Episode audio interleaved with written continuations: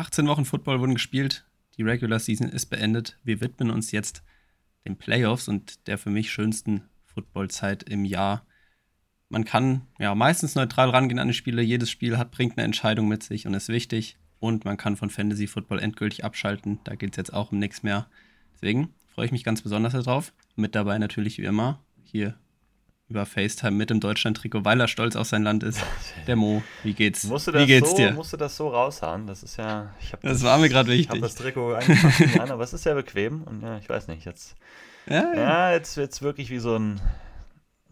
Nee, eigentlich. Nee, äh, ne, Grüße, Grüße an euch alle da draußen. Schön, dass ihr wieder mit dabei seid. Ähm, aber ich stimme dir ansonsten auch zu. Kommt jetzt die heiße Phase der NFL-Saison. Oder? Es geht jetzt richtig nochmal rund. Auf der anderen Seite, ich habe das jetzt schon so ein bisschen, dass ich mir denke, in knapp so eineinhalb Monaten äh, gibt es keinen Football mehr für dann wieder sechs, sieben Monate oder so. Ähm, das ist wahr. Das ist dann die schwierigste Zeit. Also das kommt relativ abrupt dann der Wechsel von ja, wahrscheinlich der coolsten und schönsten Zeit. Der kommt der Draft, danach ist die schwierigste Zeit. Genau, genau, genau, genau. So das, das ist so die schwierigste also Zeit. Also erstmal ja. erst, erstmal haben wir noch was zu tun und was zu besprechen. Danach ist dann ist dann erstmal Dürre. Aber du stimmst mir zu, dass jetzt die Playoffs eigentlich so das Interessanteste sind. Ist ja auch das, worauf man die ganze Regular Season so hinarbeitet. Und ja, ich habe vorhin gesagt, die meisten Spiele ganz neutral. Ich bin ja, zumindest meine Dolphins sind drin, aber ich rechne mir wirklich wenig äh, Hoffnung da aus. Wir reden später wahrscheinlich, nicht nur wahrscheinlich, wir reden später noch drüber, über die Spiele. Ansonsten ähm, haben wir vorher jetzt gar nichts mehr groß zu besprechen, außer dass die Stimmung im Vergleich zur letzten Folge wieder ein bisschen gehoben ist. Eigentlich können wir da direkt in die Themen dann so mit reinstarten, was wir auf jeden Fall ansprechen müssen. Ist die Frage, wolltest du das in deinem News-Segment denn machen? Wahrscheinlich schon, oder? Wahrscheinlich, das hatte ich eigentlich so geplant, genau, ja. Okay, dann machen wir vorher noch was Kleines, bevor wir dann offiziell in die News gehen und in den, den Hauptpart, wo wir ja drüber reden können, ist noch, was wir nicht gemacht haben. Ich will dich einfach mal abschließend fragen, weil ich es noch nicht so gemacht habe. Wir waren zusammen unterwegs, wir waren in London, wir waren bei der Dart-WM du bist auch jetzt in Dartfieber. Wie fandest du es denn eigentlich so? Weil ich habe es jetzt wirklich nicht, für die Zuhörer auch, ähm, ich habe den Mond noch nicht gefragt, wie er es denn insgesamt so fand im Alexandra Palace bei der Dart-WM. Ähm, also deswegen auch mal hier dann jetzt live die Frage, wie, wie fandst du denn so das Erlebnis? War es so, wie du es dir vorgestellt hast? Ähm, insgesamt würde ich schon sagen, ja. Und es war halt mega cool. Also ich fand es äh, sehr, sehr geil da. Ähm, ich will auf jeden Fall auf nochmal dahin so. Also da hätte ich jetzt überhaupt kein, kein Problem mit. Ähm, ja, das ganze Erlebnis war sehr cool. Die ganze Reise war auch cool. Die, die Reisegruppe, die wir hatten, war sehr cool drauf. Passte irgendwie gut zusammen so. Ähm, es war relativ mit meinem Papa. Mit einem, mit, mit, genau, mit dem Touchy. Grüße gehen raus, falls er zuhört. Ähm, nee, das war schon alles sehr cool. Wie gesagt, hat gut zusammengepasst. Es war sehr anstrengend für mich, ähm, weil ich bin ja aus dem Ellipelli raus und dann sozusagen in, in, den Flieger wieder eingestiegen. Ich habe nur zwei Stunden Ach, die Nacht stimmt. geschlafen ähm, weil ich da noch arbeiten musste am 31. Äh, du sahst auch aus, äh, was ich auf dem Snap dann gesehen habe, wie der Tod höchstpersönlich. Das stimmt. Äh, dann, tagsüber ging es aber fast wieder. Bist. Also tagsüber ging es dann tatsächlich. Das war so, dann war ich ja das Flugzeug und dann mit dem Zug noch zurückgefahren. So, äh, das war im Zug, war das vor allem. Da war es doch relativ anstrengend. Mhm. Aber war, war in Ordnung so. Also war voll, war einfach sehr cool.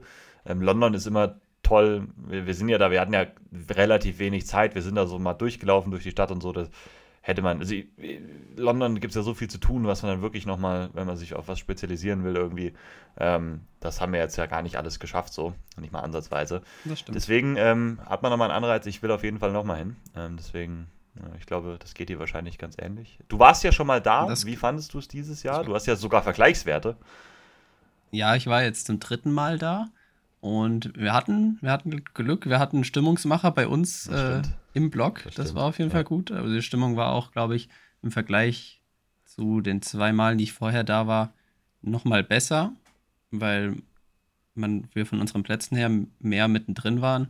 Und ansonsten, gut, die Stadt kannte ich schon so, auch alles, wo wir da waren.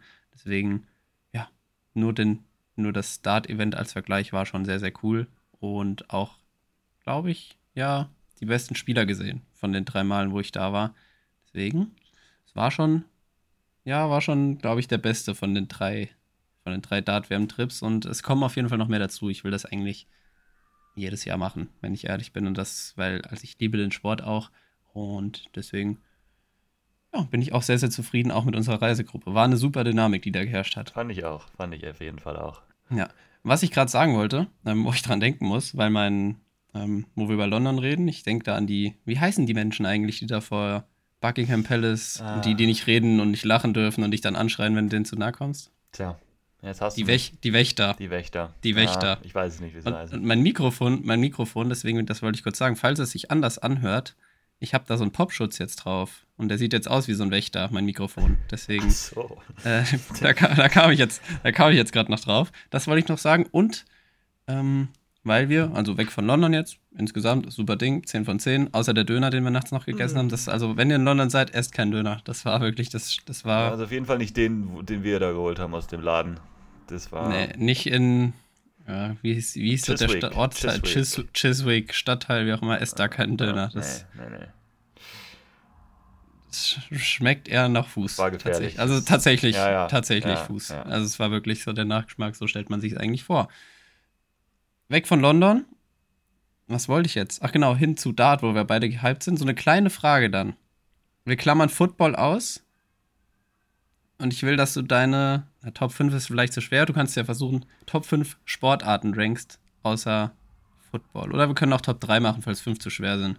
Ähm, ich weiß nicht für wie viel. Ich weiß, du interessierst dich für viel, deswegen könntest ja, du auch 5 vielleicht voll bekommen. Das ist Aber gar nicht so einfach. Ähm, so, wenn ich jetzt sage Wintersport, oder kann ich da nochmal so unterteilen, sage ich mal? Also, du darfst auch unterteilen, was für dich leichter ist. Okay, Ohne groß nachdenken. Okay, abgesehen von Football ist wahrscheinlich meine 2 ist dann Skispringen. Ich würde wahrscheinlich mhm. sagen, 3 wäre dann ja schon immer noch der Fußball. 3 wäre schon Fußball noch. 4 mhm. wäre dann könnte Darts mittlerweile, jetzt gerade zumindest sein. Jetzt das ist ja, mhm. ne, davor war es nicht so. Jetzt vielleicht so auf die vier packen. Und fünf musste ich jetzt tief graben, das will ich gerade nicht, aber so, ja, ja, ja. Mir fällt jetzt okay. gerade keine genaue Tennis, Tennis oder Handball noch da rein? Handball ist cool. Also bei mir sind Tennis, Tennis kommt bei mir, ähm, bei mir kommt Fußball auf der zweiten, beziehungsweise Football ausgeklammert ist dann die Eins Fußball. Wäre auch so, um ehrlich zu sein, noch wahrscheinlich knapp vor Football. Mhm. Ähm, dann kommt Dart direkt dahinter. Tennis, vermutlich. Ja, beziehungsweise vielleicht auch mh, hm, Ski Alpin. Ja, Ski, ja, ähm, ja, das ist auch hoch im und, Kurs. Und Tennis und einfach vom Gucken her noch wahrscheinlich Handball. Aber ja, auch dann eher, Handball, eher erzwungen so ein bisschen. Handball ist ja auch jetzt fängt. Ist jetzt WM oder ja, EM? Ja, nächstes WM sogar. WM sogar. Ja, ja, also ich gucke das auch immer sehr gerne. Ich gucke halt immer nur die großen Turniere so leider, weil den Rest irgendwie verfolge ich nicht so richtig. Aber dann da bin ich auch mal am Start, weil das kannst du einfach sehr gut so gucken. Das nimmt dich, also mich reißt das immer sehr, ja. sehr gut mit. Auf jeden Fall. Äh, Handball-WM in, boah, ich glaube irgendwie Schweden und Polen oder so. Die Konstellation habe ich gar nicht verstanden, warum das zusammen ist, aber ja, ist auf jeden Fall so. Und dann machen wir jetzt noch eine football-spezifische Frage, weil dann haben wir das Ganze auch so ein bisschen abgearbeitet. Und zwar ein bisschen Richtung Quarterback-Karussell jetzt schon mal. Gibt es ja jetzt dann immer Spekulationen. Einfach drei Landing-Spots von dir oder wo spielen Jimmy Garoppolo, Aaron Rodgers und hm, wer ist denn noch so da unterwegs, der das Team wahrscheinlich wechselt? Brady? Hm. Brady, ja, nehmen wir Brady noch mit rein. Na, toll. Einfach ich drei. Mal leichteren vielleicht drei nehmen sollen. Äh. Quick Guesses. Du kannst ja auch noch einen anderen statt Brady auswählen. Ich wollte Brady auch eigentlich nicht mit reinnehmen. Jimmy G. Gerade auf die Schnelle. Jimmy G. Jets. Ja. Okay. Das finde ich sehr passend. Rodgers, Packers mhm. und Brady gar nicht mehr.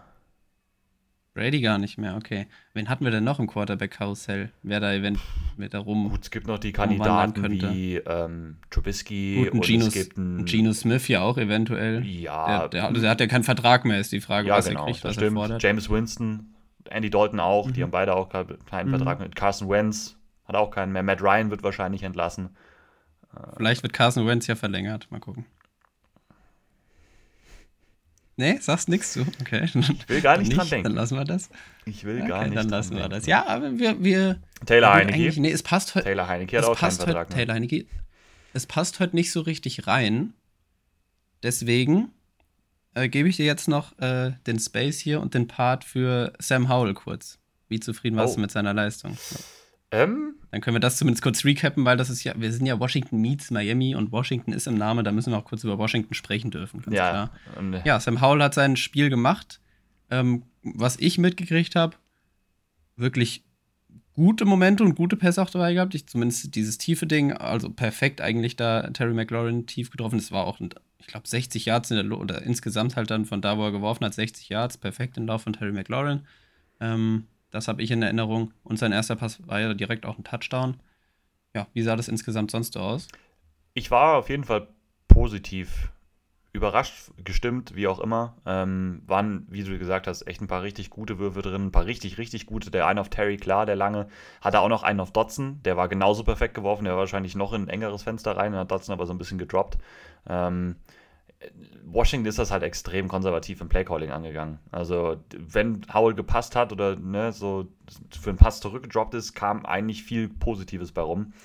Washington ist mhm. halt zwei. Er hatte Drittel. nur elf, elf von, elf Pässe, oder? Also elf von 19. Ja, genau, 19 irgendwie so. Also zwei Drittel der Playcalls waren halt Runs. Also ne, über, über mhm. 60 Prozent. Naja, es ist halt vielleicht auch ein Grund, warum jetzt der Offensive Coordinator halt nicht mehr da ist. Da kommen wir gleich noch dann in den News zu. So. Deswegen war der Ansatz so ein bisschen schwierig im ganzen Gameplanning. Aber auch die Cowboys wirkten ziemlich checked out. Also die waren ja, man hat ja schon gemerkt, dass die Eagles wahrscheinlich gewinnen werden gegen die Giants. Und ähm, das hat man schon so ein bisschen gemerkt, dass die Cowboys nicht so richtig die Hoffnung hatten, da noch den Nummer 1 Seed zu holen. Und so haben sie im ganzen Team, fand ich, auch gespielt. Das hat man schon deutlich gesehen. Ähm, deswegen ein bisschen vorsichtig sein. Macht die Sache jetzt natürlich spannender in Richtung Offseason, was Washington auf Quarterback macht, weil da wird es irgendwas, irgendeine Lösung geben müssen. Ich glaube tatsächlich nicht, dass sie jetzt Sam Howell die Schlüssel geben und sagen, Sam, führ uns mal so durch ins nächste Jahr. Ähm, mhm. Das kann ich mir nur schwer vorstellen. Aber ja, auch Washington ist wieder ein Team, wenn es um die Quarterbacks geht, werden die wieder aktiv sein. Ich werde gespannt sein, was sie wieder dieses Jahr aus dem Hut zaubern. Ähm, viel hm. schlimmer als letztes Jahr kann es ja kaum mehr werden. Ähm, von daher äh, bin ich jetzt mal, ich bin, ich bin mal gespannt. Ja, ich bin auch gespannt. Welcher Pick, man weiß doch jetzt dann auch schon, welcher Pick es sein wird, oder? Welcher ist es? Washington hat die 16. Die 16, okay. Spannend. Meine Dolphins haben leider gar nichts, aber ist okay. Ja, da können wir auch noch mal in der Offseason vielleicht ein Thema aufmachen, wie schlau das war, noch für einen Bradley Chubb und sowas noch den First Runner da wegzutraden und so. Ähm, mhm. Gerade ich habe so ein schönes Chart gesehen, eigentlich Offseason Talk ganz kurz, so wo es darum ging, ähm, wie erfolgreich waren die Teams und wie ist ihr Team strukturiert, gerade auf die nächsten Jahre gesehen von den Verträgen her? Also wie teuer ist das Team? Dolphins, die Dolphins sind ganz hinten. Dolphins sind ganz, da ja schon ganz, Richtung All-In auch. Ganz hinten links sind die irgendwo. Ganz, ganz, ganz hinten links sind die auf der schlechten Was heißt hinten links? Also das ist auf der schlechte, schlechte Strukturierung so. des Teams so und äh, okay. schwierige mhm, finanzielle äh, Aussichten für die nächsten paar Jahre. Also Toll, Theoretisch ist das jetzt das eine All-In-Jahr, weil schon ab nächsten Jahr kann das schon ziemlich schwierig werden in manchen Teilen. Ja, mit, mit einem Tour, der an Demenz wahrscheinlich bald leidet, wenn er noch zweimal auf den Kopf geschlagen wird. Ja, Gut, aber dann schauen wir mal, was wird. Was wird. Was wird. Ja. Gut, ja, genau. Gut, so viel dazu. Haben wir noch ein bisschen 13 Minuten Geplänkel rumgekriegt ohne eigentlich, ja, mit ein bisschen improvisierten Fragen, die ich ja gar nicht so richtig vorbereitet habe. Für nächste Woche überlege ich mir nochmal, überlege ich mir was Spannendes. Oder ich sauge irgendwas auf aus dem Alltag, was mich dann über dich interessiert und was ich dich fragen kann. Aber jetzt bist du erstmal wieder dran mit deinem Teil. Wir gehen zu den News. Der NFL News Flash. Presented by Mo. Jawohl.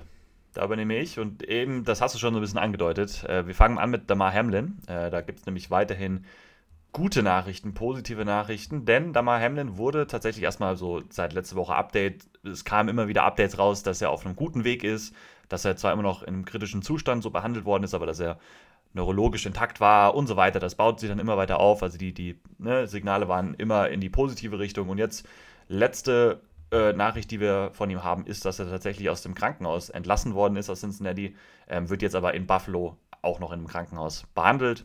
Ne, ist zumindest wieder zu Hause, auch der Weg und sowas ähm, war eben gut machbar in seinem Zustand anscheinend. Man hat ja auch gesehen, dass er ähm, via FaceTime sich beim Team gemeldet hat bei den Builds, dass er äh, Bilder auf Insta gepostet hat, äh, am, am, Sonntag dann auch und hat das Spiel anscheinend auch geguckt und so. Also da wirkt es so, dass das wirklich nochmal glimpflich ausgegangen ist, dass es ihm soweit gut geht. Alles weitere wird sich dann jetzt wahrscheinlich mal in der Zukunft zeigen, wie das jetzt bei ihm dann so weitergeht. Ähm, aber sind wir natürlich alle sehr froh, dass diese wirklich äh, erschreckende äh, Szenerie da so gut anscheinend jetzt erstmal ausgegangen ist. Ja, auf jeden Fall. Äh, was ich dazu, also nichts mehr weiter dazu, wir sind, glaube ich, alle froh. Was ich noch fragen wollte dich, glaubst du wirklich, ähm, kam ja diese News dann raus, ähm, als er wieder bei Bewusstsein war und hier nicht mehr intubiert war und wieder sprechen konnte, dass das erste, oder ne, das hat er sogar geschrieben zu den Ärzten, haben wir das Spiel gewonnen. Glaubst du wirklich, die Ärzte haben geantwortet, yes, You won the game of life. Ja, es wirkt also, schon Hollywood. Das hört sich ein bisschen ne? nach Film an. Ja, das hört sich ja, ein bisschen nach Film ich schon an. auch gedacht. Also, ja, wer weiß. Weiß ich nicht. Vielleicht passt es auch so ein bisschen ganz, so ganz gut rein in das Ganze, in die schöne Geschichte. Wir nehmen es jetzt einfach mal so hin, weil es so schön ist. Aber, wir werden es wir auch nie erfahren. Das ist richtig, genau. Ja, wer weiß, wer weiß, wer weiß. Aber das stimmt schon, es wirkt schon sehr, sehr gescriptet. Ähm, gut, mhm. dann war ja dann auch nach dem letzten Spieltag, nach dem Woche 18 Spieltag in der NFL, ist ja der äh, berühmt-berüchtigte Black Monday, ähm, wo es ja traditionell eigentlich ähm, einige Trainerentlassungen gibt äh, von Teams, die sich sagen, ne, wir waren nicht erfolgreich und das ist meistens so das Datum, Saison ist vorbei, da werden dann noch die Locker, also die, die, die Spinnen und sowas ausgeräumt, sagt man ja, so der große Tag.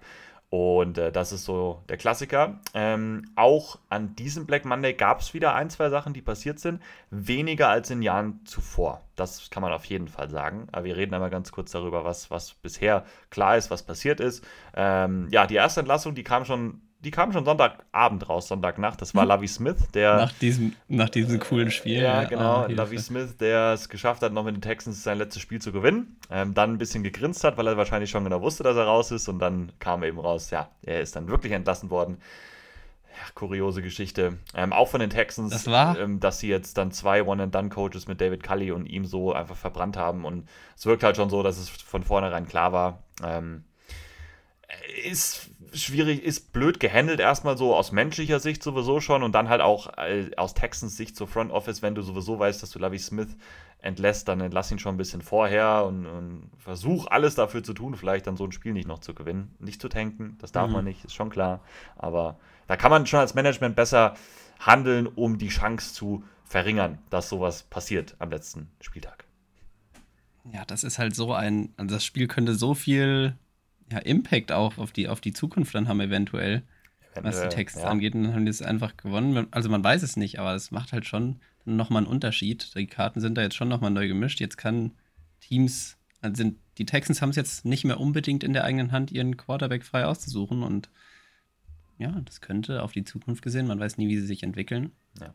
dann doch noch äh, einen kleinen Unterschied machen. Also ich fand es super ja, badass auch den Move, äh, wie Lovie Smith aufs Feld geht. Also man, dieses Grinsen, was du auch gesagt hast, du hast ja auch getweetet, glaube ich. Glaub ich ich habe das auch erkannt und dachte direkt, ja, da wird es auch noch Memes zu geben oder ja. das kann nicht nur ich ja, gesehen ja, haben. Das war schon. Ich glaube, jeder konnte sehen, was er sich in dem Moment da gedacht hat. Da wird es noch tolle Memes geben, wenn dann in der Zukunft. Wer weiß, was passiert. Du hast ja gesagt, man weiß nie, wie sie sich entwickeln. man weiß man nie, weiß dass der Nummer 1 Quarterback vor dem Draft äh, so im Konsens dann auch der Beste wird. Aber äh, ja, man hat es nicht mehr in eigenen Hand. Das hast du genau richtig gesagt. Gut, soviel zu den Texans. Mhm. Über die reden wir noch genug, auch wieder Richtung Draft-Vorbereitung und so weiter. Ähm, die Cardinals ja. haben das selber gemacht, haben auch ihren Headcoach entlassen. Äh, Cliff Kingsbury ist raus. Hatte sich auch so ein bisschen angedeutet, man hatte schon immer wieder auch die Gerüchte gelesen. Ja, war einfach natürlich eine sehr enttäuschende Saison, wo es einfach nirgendwo so richtig nach vorne ging. Klar, man muss schon auch sagen, ein total verletzungsgebeuteltes Team, eins der schlimmsten. Klar, dann auch mit Kyler Murray, der dann raus war. Ähm, ohne den ging natürlich noch weniger. Aber auch davor gab es ja doch schon ziemliche Querelen, auch oft viel Sachen, die im Coaching-Staff abgegangen sind und so. Ähm, war jetzt sicherlich nicht so unerwartet. Ähm, ich mochte Cliff Kingsbury halt eigentlich immer ganz gerne und hatte so gedacht, das ist einer, ja, äh, der die Cardinals da so richtig weiterführen kann. In, so, ne, in auch viele äh, zukünftige Jahre. Aber das wird nicht mehr passieren. Nee, ist aber ja auch jemand, der jetzt schon wieder ja, in Verbindung gebracht wird, auf jeden Fall in der NFL eventuell zu bleiben. Habe ich schon gehört, dass er bei den Patriots da eventuell für den Offensive Coordinator Posten ein Kandidat wäre. Deswegen, also ein Cliff Kingsbury wird wahrscheinlich nicht raus sein aus der NFL. Also ich kann mir gut vorstellen, dass er da uns noch erhalten bleibt auf jeden Fall. Vielleicht kann man noch weiter über die Cardinals reden, was man noch gehört hat. Also es klingt ja sehr nach Umbruch dann auch, was noch äh, DeAndre Hopkins angeht hat man, ist natürlich auch noch nichts bestätigt, aber schon Insider-Informationen, die da durchgedrungen sind, dass man plant, ihn jetzt in der Offseason zu traden. Ja, ja, genau. Ähm, bietet sich auch an, man muss glaub, halt auch davon ausgehen, eben. dass ähm, Kyler Murray sowieso noch einige Wochen auch der neuen Saison verpassen wird, so und dann ist halt sowas so ein Move. Ich glaube, DeAndre Hopkins, was würde der nächste Jahr verdienen? Ich glaube 33 Millionen. Jetzt kommen diese letzten zwei Jahre von diesem Vertrag. Ah nee, also in zwei Jahren 34 Millionen, so aber trotzdem halt so 17 dann im Schnitt für die nächsten zwei. Das ist halt einfach ein riesiger Capit und die Cardinals haben halt so viele Baustellen, ähm, auch gerade in der Offensive Line und so, dass da schon einige von diesen Spielern halt jetzt wahrscheinlich dann entweder getradet werden oder auch entlassen werden. Ähm, bietet sich auch dann nochmal an, weil Steve Keim, der GM, ähm, der war ja sowieso jetzt weg vom Team. Der hat ja erst gesagt, er nimmt so eine Pause aus medizinischen Gründen oder gesundheitlichen Gründen so. Ähm, der ist auch raus, der wird nicht mehr wiederkommen. Ähm, ja, ob der jetzt entlassen worden ist, weiß ich gar nicht, ob es so richtig da stand oder dass er wirklich dann downsteppt. So ist aber im Endeffekt egal. Also auch da brauchen die Cardinals noch einen neuen General Manager. Ähm, also da steht alles auf wirklich mal größeren Umbruch, zumindest mal nächstes Jahr. Ja, und ich denke, den Markt für DeAndre Hopkins gibt es auf jeden Fall. Also ein Spieler der Klasse sowieso immer. Aber. Wo würdest du ihn jetzt gerade so aus dem Kopf am liebsten sehen nächstes Jahr? Einfach so mal ganz Gut, aus dem kommt, Bauch raus. Ja, wer braucht kommt jetzt nicht nur aus meinem kommt nicht nur aus meinem Kopf, habe ich natürlich auch schon gelesen, aber gut, die ersten Kandidaten sind Jaguars, Bears, mhm. fallen mir ein, Giants fallen mir ein. Mhm. Die Receiver brauchen Ravens, aber weiß ich nicht, wie viel Sinn das da macht, weil sollte da ein Lamar Jackson gehen, bist du da auch eher von einem Umbruch, glaube ich, vor allem was die Offense angeht. Mhm. Wenn du da, je nachdem, wer da auf Quarterback spielt. Ich glaube, so Jaguars, die gehen am ehesten in ein, ja, in so ein Fenster rein, wo sie angreifen können. Mhm. Richtung Playoffs, tieferer Playoff-Run, da könnte ich mir den vorstellen. Mhm. Und Bears haben auf jeden Fall auch das Kapital, um da zu investieren. True. Sollte Justin Fields deren Mann sein auch eine spannende Geschichte. Alles Off-Season-Sachen so. Es wird, ne? es wird äh, noch alles spannend. Wir haben, wir, haben, wir haben zu berichten auf jeden Fall. Auf jeden Fall. Ähm, Scott Turner wurde auch noch entlassen, Offensive Coordinator der Commanders. Ähm, Weil es so wenig ist, nimmt man jetzt hier sogar so einen Offensive Coordinator mal mit rein, so in die News. Ähm, auch da, ganz kurz, ist halt ein Offensive Coordinator. War der Playcaller in Washington mit dieser enttäuschenden Offense. Ja, hat halt auch zwei Quarterbacks mit Wentz und Heineke, wo man halt auch irgendwo begrenzt ist, aber die Playmaker waren da. Ähm, Im Endeffekt hat Rivera dann die Reißleine gezogen, gesagt, da muss trotzdem mehr drin sein. Da wird es wieder spannend zu sehen sein, was dann der nächste Plan da ist. Ähm, Ob es ein junger wird oder ein Veteran. Wahrscheinlich tatsächlich, denke ich, eher einer, der schon erfahrener ist, den Rivera wahrscheinlich auch schon kennt irgendwie. Den wird er wahrscheinlich da reinholen, gehe ich jetzt mal so von aus. Man darf, man darf noch gespannt sein. Eine Sache will ich noch ganz kurz sagen, ähm, das ist äh, Roquan Smith, der hat einen neuen Vertrag bekommen bei den Ravens mhm. und das ist mal ein richtig guter Vertrag. Ähm, fünf Jahre 100 Millionen. Das ist der am besten bezahlteste, am besten bezahlte Linebacker jetzt, äh, Inside Linebacker. Die hatten wir schon mal die Diskussion. Ja, genau. Ich, mir ist die auch wieder genau der Moment eingefallen. Äh, 60 Millionen sind davon insgesamt garantiert. Ähm, also drei Jahre, sage ich mal, ne, so ungefähr, ähm, haben die Ravens dann diesen Vertrag auf jeden Fall. Ähm, ich meine, Roquan Smith hat eine sehr gute Saison gespielt, ähm, nachdem er getradet worden ist zu den Ravens. Hat er auch echt die Defense verändert. Das muss man schon auch echt sagen. Ähm, es sind halt 20 Millionen für einen Inside Linebacker, den die Ravens jetzt, ne, den die Ravens bezahlen müssen. Und es ist halt auch jetzt nicht Fred Warner. Es ist Rockman Smith. Mhm. Der hat gut gespielt, der war vor allem in der Run-Defense gut unterwegs. Ähm, Coverage-Qualitäten sind aber on and off. Äh, schon eigentlich jetzt seine ganze Karriere so ein bisschen. Und ja, den Nummer 1 Inside Linebacker-Vertrag, ich meine, sie haben halt für ihn getradet. So, äh, dann musst du den auch irgendwo bezahlen, damit der Trade Sinn gemacht hat, den sie da ne, äh, getätigt haben. Aber es ist schon sehr, sehr viel Geld. Und jetzt ist natürlich die Sache mit Lamar Jackson, man weiß nicht, was da passiert. Am Ende wollen die dem auch noch, also ich gehe jetzt mal von aus, die wollen ihn weiterhin trotzdem noch halten, Lamar Jackson. Ja, und auch dann ist wieder sehr, sehr viel Geld investiert schon und halt 20 Millionen davon, wie gesagt, in den Inside Linebacker. Ich bin da ein bisschen kritisch, ob das gerechtfertigt ist. Ja. Kann man sein, auf jeden Fall für die Positionsgruppe dann noch einfach. Aber ich denke, die Zukunft wird es uns einfach zeigen, ob es Sinn gemacht hat. Wie gesagt, du hast gut gespielt. Wenn er es jetzt durchgehend so weiterspielt, wie er es getan hat, kann man wahrscheinlich dafür argumentieren, dass es in Ordnung ist. Aber wir werden sehen. Ja, selbst das. Ja, also, nee? also selbst für das, was Rokan Smith gespielt hat, sind 20 Millionen, finde ich, für seine Position okay. dafür zu wenig Impact. Also die der auf seiner Position okay. haben kann. Ähm, ja. Mhm. Ähm, noch ganz kurz so eine Sache mit den ganzen Gerüchten, die man jetzt hört. Sean McVay Dritter wir haben, zurück. Wir haben nur sechs Spiele, deswegen tob dich aus. Ja, aber ja, alles gut, sonst wird das auch zu viel, weil es sind ja unglaublich viele Kandidaten, die jetzt, ich meine, es sind jetzt ja. fünf Headcoach-Openings im Moment zumindest. Ähm, eventuell, wenn Sean McVay weggeht, was auch ein Gerücht ist, was sich hartnäckig hält im Moment, dass er echt am Überlegen ist. Das war letztes Jahr aber auch schon so. Mal schauen. Ähm, dann gibt es natürlich alle möglichen Leute, die da interviewt werden. Ähm, so Leute auch wie, wie ein Frank Reich oder sowas, aber auch äh, der Defensive Coordinator von den 49ers, wo ich jetzt den Namen natürlich vergessen habe. Auch ähm, Brian Flores wurde wieder angefragt tatsächlich, aber dann, glaube ich, dafür den Defensive Coordinator-Spot bei den Browns. Der wurde da ja auch entlassen. Alles Mögliche, das mhm. würde jetzt ausufern, wenn wir alle Gerüchte durchgehen. Ähm, Sean McVay wahrscheinlich ja. so das Spannendste, weil es einfach ein Headcoaching-Job ist, der eventuell dann noch aufgehen könnte. Ähm, da darf man gespannt sein, wie er sich da entscheidet. Das scheint so, dass genau. er das wirklich wieder mal überlegt, ob er da nicht aufhören soll, ähm, weil die Rams ja auch eher Richtung Rebuild so langsam zu steuern. Ja. Was damit zusammenhängt, was ich schon gelesen habe, ist Matthew Stafford, die, also mhm. die Connection mit McVay. Was ich gehört habe, war, dass Stafford unabhängig von McVay spielen will mhm. im nächsten Jahr für die Rams. Ja, das, ja, genau. Das kam schon vor ein bisschen in der Zeit auch, habe ich das auch mal gelesen, dass das anscheinend so ist. Ja. Wer weiß. Wird sich zeigen. Genau. Ja, wird sich einfach zeigen. Gut.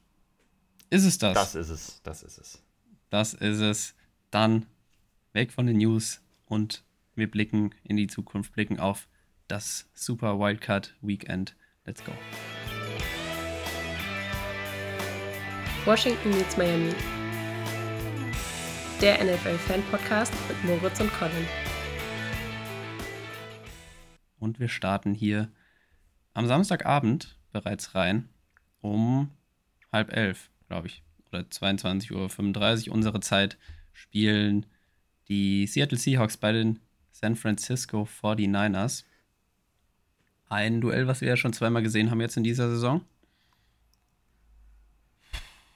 Genau, Seahawks jetzt zum Vergleich. Ich weiß nicht, wie viel ich zum vergangenen Wochenende jetzt noch sage. Die Seahawks mussten ja hoffen und haben es dadurch gerade so reingeschafft durch ja, super Unterstützung von den Detroit Lions, die ja gegen die Packers gewonnen haben im Sunday Night Game.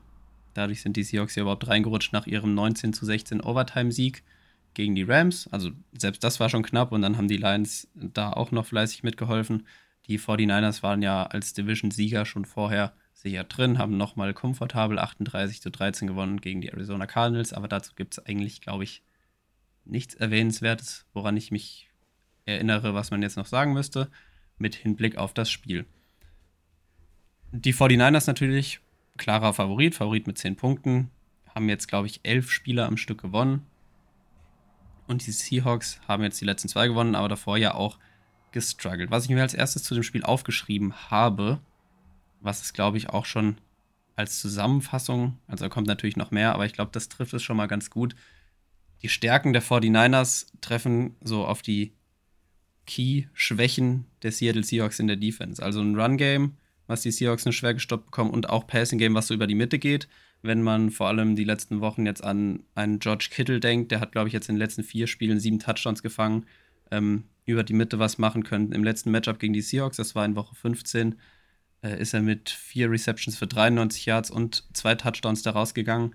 Und da, also das ist so das Erste, wo ich ja, mir ein klares, einen klaren Vorteil sehe, halt für, für die San Francisco 49ers mit ihrem Laufspiel und Passing Game über die Mitte. Da halt die Seahawks ja, zu verbunden in ihrer Defense. 49ers sehe ich generell nicht so an, als Team, was viel jetzt Outside attackieren wird gegen die Seahawks. Ich glaube, da könnten sie eventuell, wenn sie das machen sollten, ähm, wenn die 49ers das machen sollten, wäre das was, was die Seahawks verteidigen könnten mit ihren Cornerbacks, Safeties, wenn sie da tief gehen würden. Aber ich denke, das wird sich auf ja, einen Run-Heavy Gameplan vermute ich, erstmal beschränken, je nachdem, wie das Spiel auch läuft. Aber vor allem, wenn die 49ers da früh in Führung gehen oder Two Possessions haben, können die, glaube ich, mit ihrem Run-Game, einem Run-Heavy Gameplan, die Uhr auch kontrollieren und das Spiel einfach von vorne spielen, über die Mitte attackieren. Ja, das ist für mich das einfach, was schon das ganz, ganz große Plus für die 49ers ist. In dem Matchup, was man vielleicht als, ja, als Hoffnung der Seahawks da haben kann. Man muss sagen, Brock Purdy der ja, das weiß jeder, der Rookie, Mr. Irrelevant, der letzte Pick im vergangenen Draft. Seit seinem Start hat er das höchste Passer-Rating, glaube ich. Seitdem er startet mit 119, habe ich gesehen, 8,9 Yards ähm, pro Attempt. Aber er ist immer noch ein Rookie und das erste Playoff-Spiel macht sein erstes Playoff-Spiel. Vielleicht ist das noch Hoffnung der Seahawks, dass er nicht ganz so konstant ist, ähm, die Defense-Turnover hinkriegt, aber selbst dann muss, glaube ich, die Offense der Seahawks, das ist ja das nächste Matchup, was man sich angucken muss, Seahawks Offense gegen die 49ers Defense. Und wir kennen die 49ers Defense. Ich glaube, jede Woche sagen wir eigentlich das Gleiche über die. Ähm, Nick Bosa spielt hervorragend, die ganze Defense spielt überragend. Da wird viel Druck kommen und ich glaube halt, dass selbst wenn die Seahawks Defense es schafft, Stops zu kreieren, Turnover zu kreieren, braucht Geno Smith schon sein A-Game und am besten sogar ein fast fehlerfreies Spiel, um hier, ja, um hier mitgehen zu können mit den 49ers. Er hatte jetzt im Spiel gegen die Rams zwei Interceptions. Ich glaube sogar der erste Pass war ja, war es der erste Pass? Von Geno Smith? Ach so, ja, ja, doch, genau, war der erste. Ja, ja, ja, ja, war der erste. Ja. Genau, ich glaube, das war der erste Pass, ähm, den Jalen Ramsey intercepted hatte. Später noch eine Interception auf Jalen Ramsey. Aber man muss auch sagen, Geno Smith hatte diesen super Touchdown-Pass auf ähm, Tyler Lockett, wo er gezeigt hat, dass er tief gehen kann, dass er super Ball-Placement da hat. Das war dieser, ja, auf Tyler Lockett, äh, Touchdown-Pass, habe ich, glaube ich, gesagt einfach perfekt getroffen da. Das Fenster, was Tyler Lockett hatte, war, glaube ich, ein, zwei Schritte da voraus vorm Cornerback.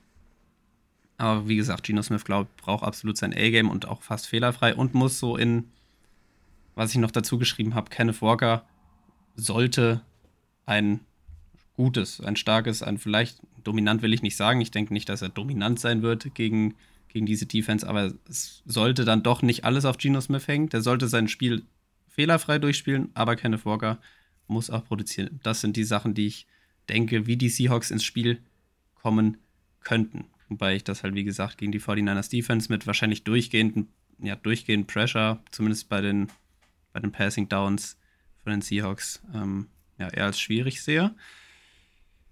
Ja, das dazu. Ähm, genau, mein Fazit, beziehungsweise ich hatte es eigentlich schon zwischendurch gesagt, selbst wenn, ich glaube, selbst wenn Purdy leichte Fehler macht, wenn die 49ers es früh schaffen zu scoren oder in Führung zu gehen, werden die ihr, ihr Run-Game durchziehen können. Ähm, oder ihr Offensivspiel generell auch mit kurzen Pässen über die Mitte ähm, und dann auch die Uhr kontrollieren. Und ich denke, sobald die Seahawks hier irgendwie früh mit zwei Possessions in Rückstand gehen, wird das sehr, sehr schwer. Und ab da darf Geno Smith dann halt wirklich fast gar keine Fehler mehr machen. Ich habe mir noch einen abschließenden Tipp aufgeschrieben. Also ich glaube schon, dass die Seahawks was machen können, den Ball bewegen können und auch punkten werden. Ich habe, oh Gott, ich habe ein 27 zu 20 für die 49ers. Hm. Schön, sogar mit, mit richtiger Score-Prediction, mag ich. Mit Tipp. Ich dachte mir, ich dachte mir jetzt so, wenn die Playoffs gehen, kann man da mal. Okay, okay, ja, finde ich. Kann man mal einen Tipp schlecht. raushauen. Ähm, also du hast schon sehr viel eigentlich gesagt, was ich mir auch aufgeschrieben habe. Ähm, ich finde, die Seahawks haben sich insgesamt in der Defense wieder ein bisschen gefangen. Die sind nicht mehr ganz so anfällig wie jetzt die Wochen schon mal davor. Ähm, ich denke, das wird jetzt wieder mal ein Härtetest. Da waren jetzt auch die letzten Wochen die Gegner offensiv einfach nicht so stark von den Seahawks. Ähm, ja, wie, wie, du, wie du gesagt hast, ich denke, die 49ers werden schon auch gerne versuchen, den Ball zu laufen. Ähm, ich denke, das wird auch zumindest gut funktionieren. Die O-Line der 49ers, die am Anfang ja so ein bisschen, haben wir uns ein bisschen Sorgen drüber gemacht, so auch um die Interior O-Line, die ist zumindest solide, bis gut sogar. Also da haben sie echt gar nicht so große Probleme bekommen. Ähm, wirklich die Chance für eine Seahawks-Defense, sage ich mal, um dann auch insgesamt als Team ins Spiel reinzukommen, muss Brock Purdy sein. Ähm, ich habe mir da auch nochmal mhm. ein bisschen rausgeschrieben. Also Purdy, wenn du dir die Total Sets anguckst, denkst du immer so, wow, spielt ja richtig gut so. Purdy spielt okay. Also Purdy spielt okay und hat ein paar Würfe drin, wo man sagt, die sind super platziert. Aber Purdy hat auch, also bisher in seinen, was hat er jetzt gespielt? Ich glaube, fünf oder sechs Spiele hat er jetzt gestartet ähm, insgesamt. Mhm. Ähm, hat Purdy halt insgesamt drei Big-Time-Throws und schon sieben Turnover-worthy Plays. Also in, mindest, in ne, mindestens einem eine Turnover-worthy Play pro Spiel. Das ist extrem hoch der Wert so. Ähm, wird dafür halt noch nicht so wirklich bestraft. Das muss man sagen. Hat er auch echt einige Male jetzt schon Glück auch in den Spielen. Und halt sagen wir mal, eine Seahawks-Defense kriegt es mal hin, Brock Purdy ein bisschen zu verwirren und dem mal zwei Interceptions reinzuwirken oder sowas. Ich glaube, dann besteht schon eine Chance, dass Seattle da reinkommen kann. Ähm, das muss halt aber auch so ein bisschen der Weg sein und ich halte die Wahrscheinlichkeit einfach für relativ gering, dass das wirklich geschehen wird gegen das Shanahan-Scheme, was halt einfach einem Quarterback extrem aushilft. Ähm, aber wie gesagt, guckt euch nochmal ein bisschen Purdy-Tape an. Ähm, Purdy hat halt die ganze Zeit komplett offene Leute rumlaufen. Ähm, und wie gesagt, nicht, nicht mhm. komplett, nicht nur, nicht immer ne, total nehmen, aber ähm, in schon sehr, sehr vielen Fällen. Und auf der anderen Seite, ähm, was mir bei Seattle immer mehr Sorgen macht, ist die O-Line. Also die hat schon echt Probleme bekommen die letzten Wochen. Auch die beiden Rookie-Tackles sehen deutlich, deutlich instabiler aus, einfach als am Anfang der Saison. Äh, Nick Bosa müssen wir nicht drüber reden, der wird, glaube ich, sehr viel Spaß haben. Hat er auch schon im letzten Spiel gehabt. Das war, ist jetzt noch, nicht, noch gar nicht so lang her, vor vier, fünf Wochen oder wann war das? Äh, da war es auch schon Woche so. Woche 15. Ähm, auch die D-Line, einfach so in die, die Interior D-Line, wird auch langsam wieder gesund. Also Javon Kinlaw, der hat ja teilweise gar nicht gespielt in der Saison, der ähm, wird wieder gesund. Eric Armstead genau selbe. Ähm, also die werden jetzt noch sogar gesünder, als, es, ne, als sie das jetzt das ganze Jahr waren. Ich mache mir da eigentlich keine großen Hoffnungen ähm, als jetzt Seahawks-Fan. Ähm, wie gesagt, es gibt schon einen Weg, da reinzukommen. Ähm, Gino hat immer wieder diese Superwürfe drin, aber war jetzt auch auf der anderen Seite dann wieder, wenn ich das zu Purdy sage, muss ich es auch zu Gino sagen, das hast du aber auch schon angedeutet, teilweise einfach sehr wackelig in seinen Reads, was er so gemacht hat. Ähm, einfach ne, nicht, nicht gut das Feld gelesen, ähm, immer wieder die Big-Time-Throws drin gehabt, aber ich kann mir schwer vorstellen, dass das reicht. Also das, das, ich, ich sehe es nicht kommen. Ähm, ich finde, was die Raiders vielleicht so ein bisschen gemacht haben, damit Stidham in der einen Woche, das ist vielleicht so ein bisschen das, wo du so eine Defense so richtig verwunden kannst, wenn einer der Receiver vor allem so ein richtiges Überspiel auf einmal macht. Wenn, wenn der Quarterback, sage ich mal, dem eine Chance gibt, nimmt DK Metcalf zum Beispiel, um dann wirklich mal Outside auch zu dominieren, ähm, um dann eben diese Big Plays zu forcieren. Ähm, das hat der Wante Adams halt gemacht mit Stidham so ein bisschen. Ähm, das waren ja teilweise gar nicht so krasse Bälle, die, die Stidham da Richtung Adams geworfen hat. Das waren einfach kranke Plays von, von der Wante Adams. Vielleicht sowas noch mit einbauen. Hoffen, dass Kenneth Walker ein paar Big Runs raushaut, so ein paar Big Plays auf dem Boden noch kreiert. Aber das sind alles wirklich so, so Sachen, da muss schon sehr, sehr halt viel richtig passen. laufen. Ja. Also, dass da wirklich ja. eine Chance besteht. Und das sehe ich jetzt auch nicht. Ähm, wenn ich eine Score Prediction hätte, ich hätte auch sowas überlegt, dass mir die 9,5 Punkte San Francisco favorisiert, das ist mir auch ein bisschen viel. Ich nehme dann mal die, ja, ich, ich nehme die 24-16. Ich sehe das 24. etwas defensiver so ein bisschen geprägt. Dass, sage ich mal, beide Quarterbacks auch mal einen Turnover haben und dass es dadurch so ein bisschen mhm sloppy teilweise wird. Und ja. Okay. Ja. Genau, dann kommen wir zum Spiel Samstag auf Sonntagnacht, das ist dann 2.15 Uhr äh, deutsche Zeit. Äh, die LA Chargers sind zu Gast bei den Jacksonville Jaguars. Ähm, die Jaguars haben es ja geschafft, äh, dieses Spiel gegen die Titans zu gewinnen. To be fair muss man schon sagen, sie hätten es auch fast verloren. Also sie haben sich sehr, sehr schwer getan mhm. gegen Joshua Dobbs und die Titans. Das habe ich live gesehen tatsächlich. Für das Spiel bin ich wach geblieben, äh, weil es mich schon interessiert hat. Ich bin aufgewacht. Hat. Ja? Und nach fünf Minuten bin ich das erste Mal wieder eingeschlafen, bin wieder wach geworden und dachte mir, nee, das ist es mir dann auch doch einfach nicht wert. Ja, es, war, auch, wert. es war auch nicht so schön anzuschauen, aber es war kein gutes Spiel so. Ähm, ja, ich habe hab mich dann gefreut am nächsten Morgen, dass ich es ja, gelassen habe. Ja, also es war spannend natürlich schon am Ende so, das, das war ganz gut, ja, aber klar. so richtig gut war es nicht und man hat schon da auch wieder so ein bisschen die Begrenzung von den Jaguars irgendwo gesehen, so dass das, sage ich mal, jetzt kein Team ist, was jetzt einen großen Super Bowl Run starten wird. Ähm, dafür sind sie vor allem auch auf der Receiver-Position, auf den Outside-Receivern, finde ich, immer wieder zu, un zu unsicher. Ähm, auch Trevor Lawrence hatte wieder da einfach ein paar Sachen drin. Nicht mal, dass er schlechte Reads macht, sondern einfach auch teilweise freie Würfe nicht trifft. So, oder relativ einfache Würfe, die er treffen sollte. Da waren echt ein paar dabei.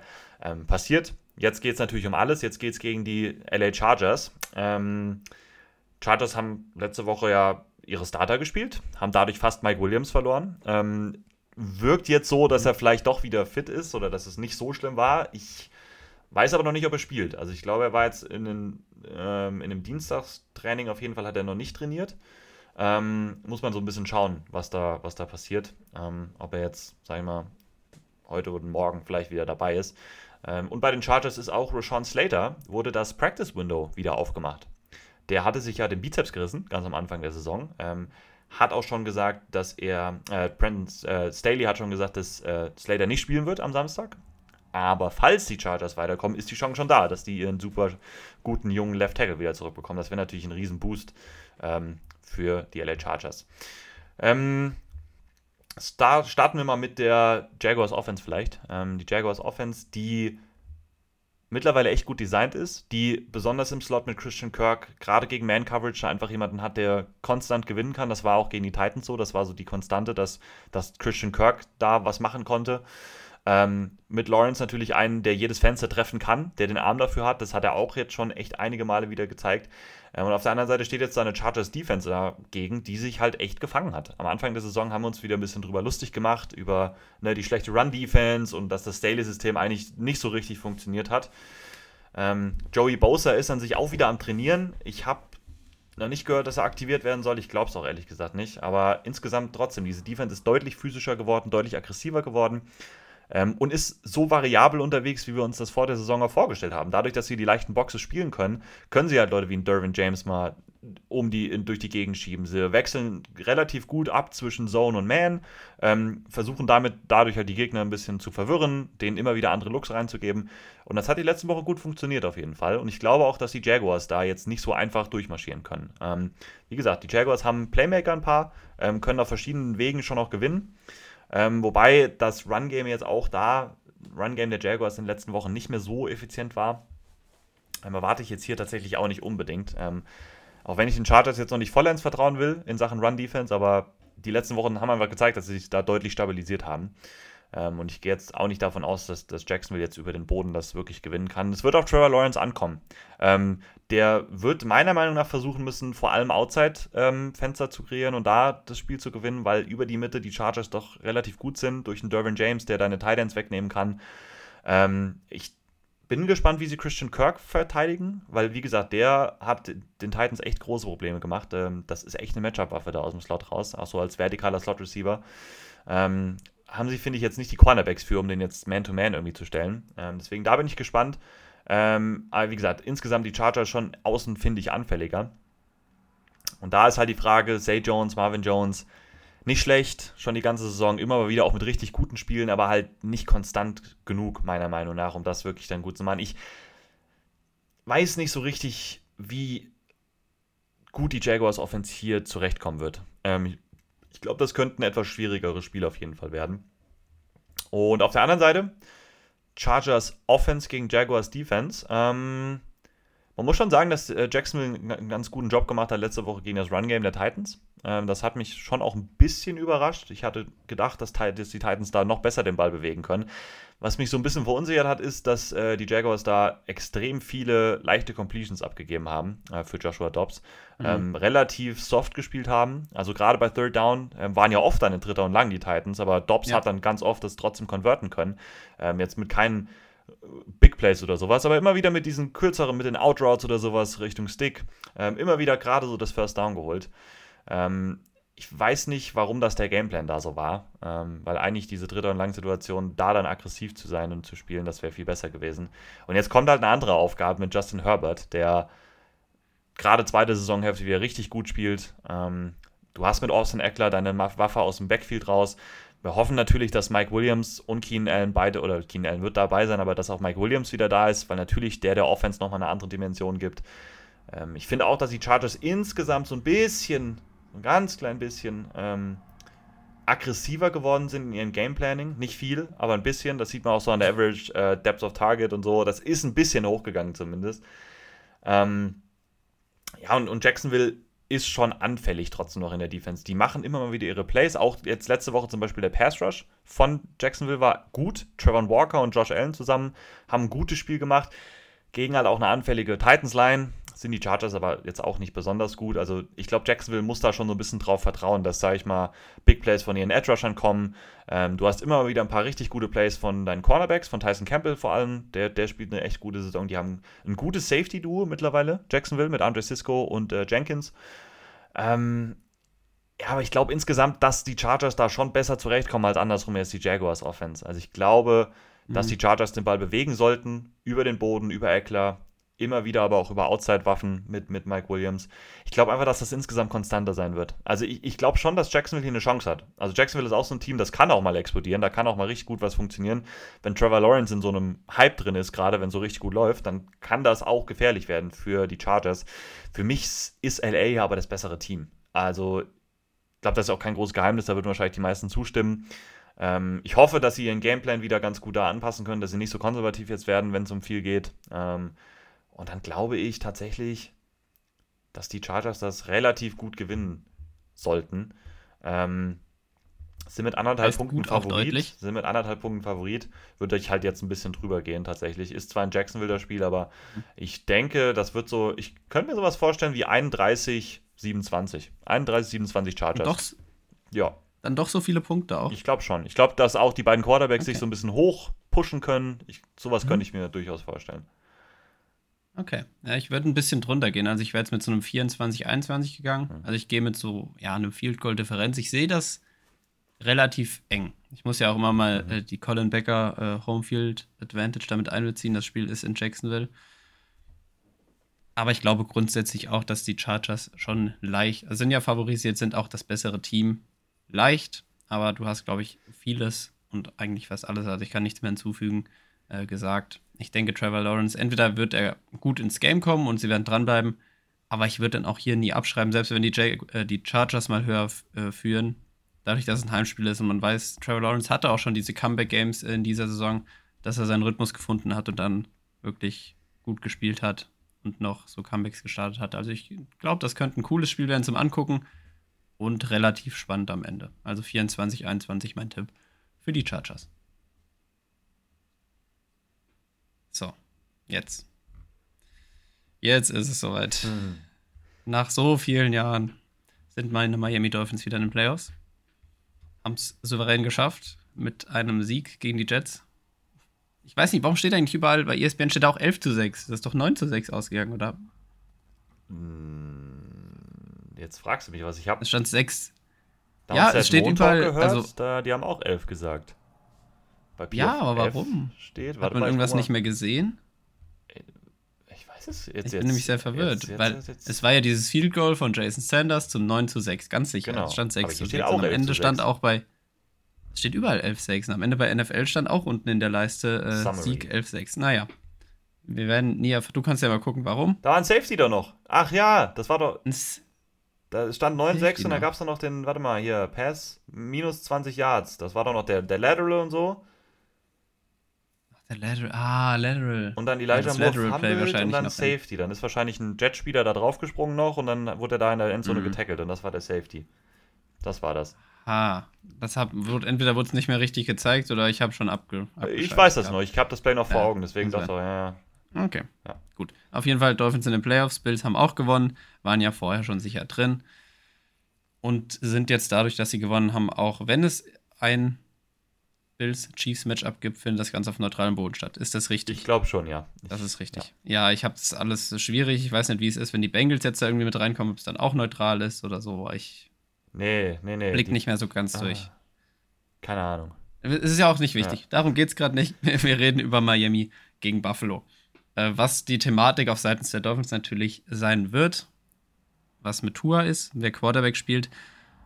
Ja, ich habe schon, also es sind ja alle nicht wirklich. Also Teddy Bridgewater hat immer noch Probleme mit seinem Finger. Tua ist immer noch im Concussion-Protokoll. Skylar Thompson ist einfach nicht gut für diese Offense und bringt die nicht weiter. Deswegen da schwierig. Und ich habe aufgeschrieben, ohne Tour sehe ich die Chancen wirklich Richtung äh, fast null gehen, dass man hier irgendwie gewinnt. Also sehe ich bei null die Chancen. Ja. Wenn Tour spielt, wenn Tour spielt, ist das noch was anderes, aber ich bin da jetzt auch nicht optimistisch, dass. Ich kann mir vorstellen, dass die alles dafür tun, irgendwie, dass er sein Playoff-Spiel macht, was ja auch wirklich dann auch mit ihm zu tun hat. Er hat ja wirklich gut gespielt vorher. Also er ist damit für verantwortlich, aber ich gehe jetzt einfach gerade davon aus, dass Tour nicht spielen wird und dann sehe ich wirklich, wenn Skylar Thompson vor allem auch spielt, der hat gegen die Jets keinen Rhythmus, kein Passing Game hingekriegt, das ist dann quasi nicht existent. Sollte Tour nicht spielen, muss die Hoffnung darauf liegen, dass ein Mostert oder Jeff Wilson kreieren. Mostert ist verletzt, genau deswegen guckst du auch so. Ist in, in Doubt auf jeden Fall, dass der spielt. Hat auch eine Fingerverletzung, soweit ich weiß. Und hat sich jetzt erstmal nicht, nicht gut angehört. Dann muss man vielleicht den Ball so bewegen können. Und da, ich weiß es nicht. Also es ist wirklich, kann ich mir ganz, ganz schwer vorstellen, dass da irgendwas funktioniert gegen die Bills und vor allem die Bills Defense. Weil du musst halt mitgehen können gegen die Bills Offense. Und ich glaube, äh, selbst ohne Hero Ball zu spielen, wird Josh Allen oder sollte er normalerweise gegen die Dolphins Defense, wie sie momentan drauf ist, ähm, einfach wenn er sein Spiel konstant spielt, scoren können. Und auch nicht nur ein, zweimal, dann haben die, können die den Ball eigentlich konstant und gut bewegen. Und ja, die Dolphins Defense kreiert wirklich da wenig Stops, wenig Turnover, lassen viele Big Plays zu. Ich finde, man muss bei der Defense ein bisschen Christian Wilkins rausheben, der wirklich super spielt dieses Jahr. Ähm, hat ja, glaube ich, ich weiß nicht, wie viele Tackles der gemacht hat, äh, fast 100. Auf jeden Fall die meisten irgendwie seit 94 für einen, für einen Defensive Tackle. Der spielt wirklich gut, aber ansonsten kriegt die Dolphins Defense wirklich, lässt die sehr, sehr viel zu. Und da hast du natürlich jetzt ein Matchup gegen die Bills, gegen Josh Allen, Stefan Dix, Dawson Knox, Gabe Davis, äh, generell diese Offense halt, was dann gar nicht gut passt. Und selbst, ja, was wollte ich noch sagen? Also so viel eigentlich schon dazu. Ich finde, da kann man gar nicht mehr groß jetzt in die Tiefe gehen, wenn man, wenn man die Dolphins so gesehen hat, wie die aussahen in dem letzten Spiel jetzt und auch die Wochen halt davor. Wie gesagt, ohne Tour, vielleicht Shotplays über einen Tyreek Hill, um zu scoren. Oder Jalen Waddle mit Yards After Catch, wie man es im letzten Spiel gegen die Bills, glaube ich, auch hatte. Da hatte Waddle ja so ein Yards After äh, also so ein Run After Catch, einen relativ tiefen.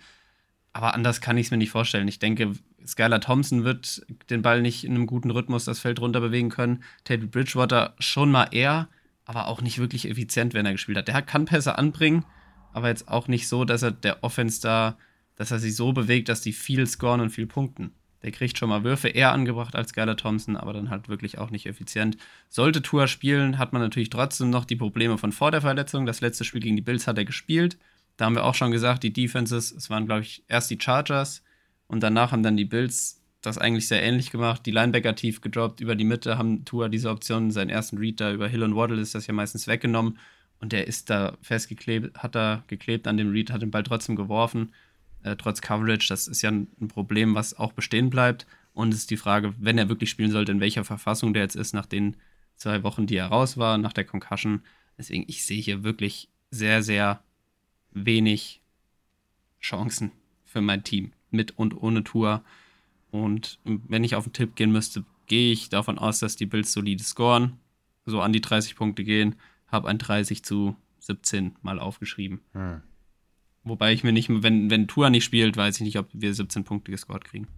Ja, ist fair. Also, das war schon echt ja, ernüchternd, so was mit Skylar Thompson, wie die Offense da aussah, das muss man echt sagen. Ähm, gut, die, die Jets Defense war natürlich auch gut oder ist gut, muss man schon auch sagen. Ne? Es war jetzt nicht so einfach Klar. natürlich, aber die Bills Defense ist halt leider auch ganz gut. Jetzt vielleicht nicht auf dem Jets Level, das finde ich schon, ne? aber, äh, aber wirklich auch ziemlich, ziemlich gut trotz allem. Und äh, wie du, wenn, wenn Skylar Thompson spielt, dann ja, ich, ich wüsste halt auch nicht wie. Also ich hätte keinen Ansatz zu sagen, das könnten sie mal versuchen.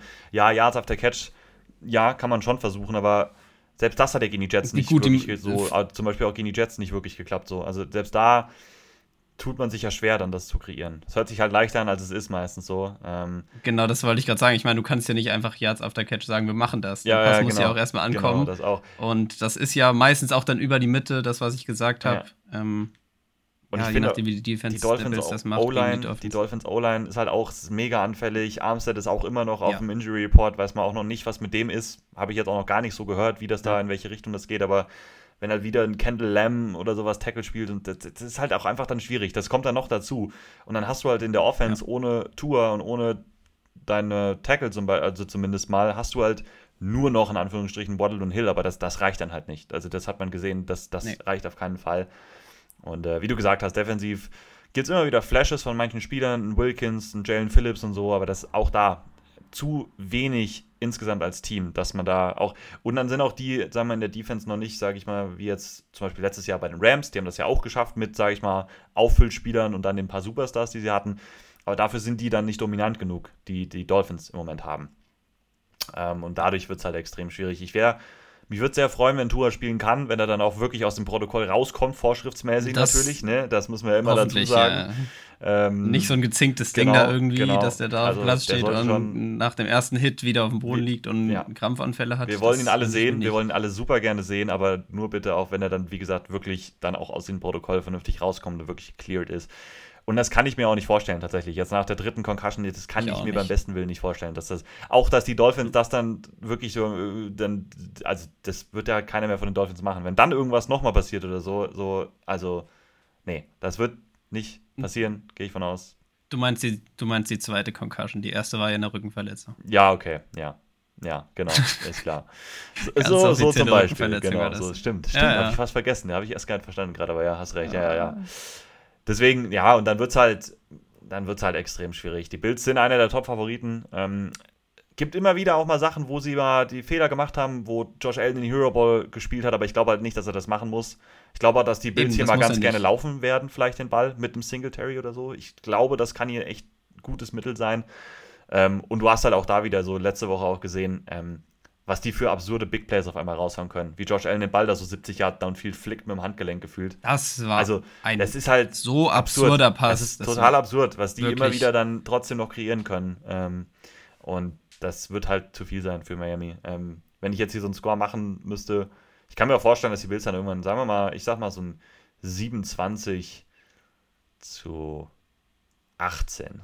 Irgendwie so, ja, viel ja. verwalten und dann macht Skylar Thompson nochmal spät so einen Touchdown-Drive oder so, aber ja, mhm. das ist dann, das, das dann war.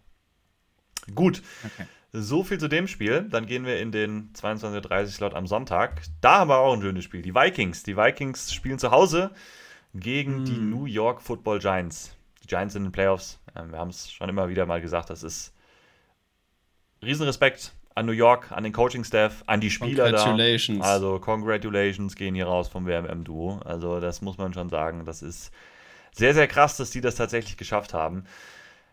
Und Minnesota hat tatsächlich, äh, wenn man Points äh, scored oder vor und Points against nimmt, glaube ich, minus 4 stehen die da im Moment und stehen 13 und 4.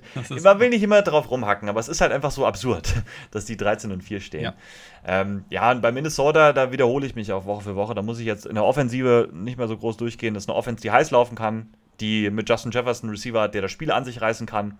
Ähm, die auch mal, wenn das dann so läuft, wenn man so richtig dominieren kann, ist es dann auch immer so, dass das Run-Game auf einmal wieder richtig gut funktionieren kann mit Delvin Cook, wobei der jetzt auch noch, der war ja auch noch, der ist angeschlagen auf jeden Fall, weiß ich noch nicht, ob der spielt.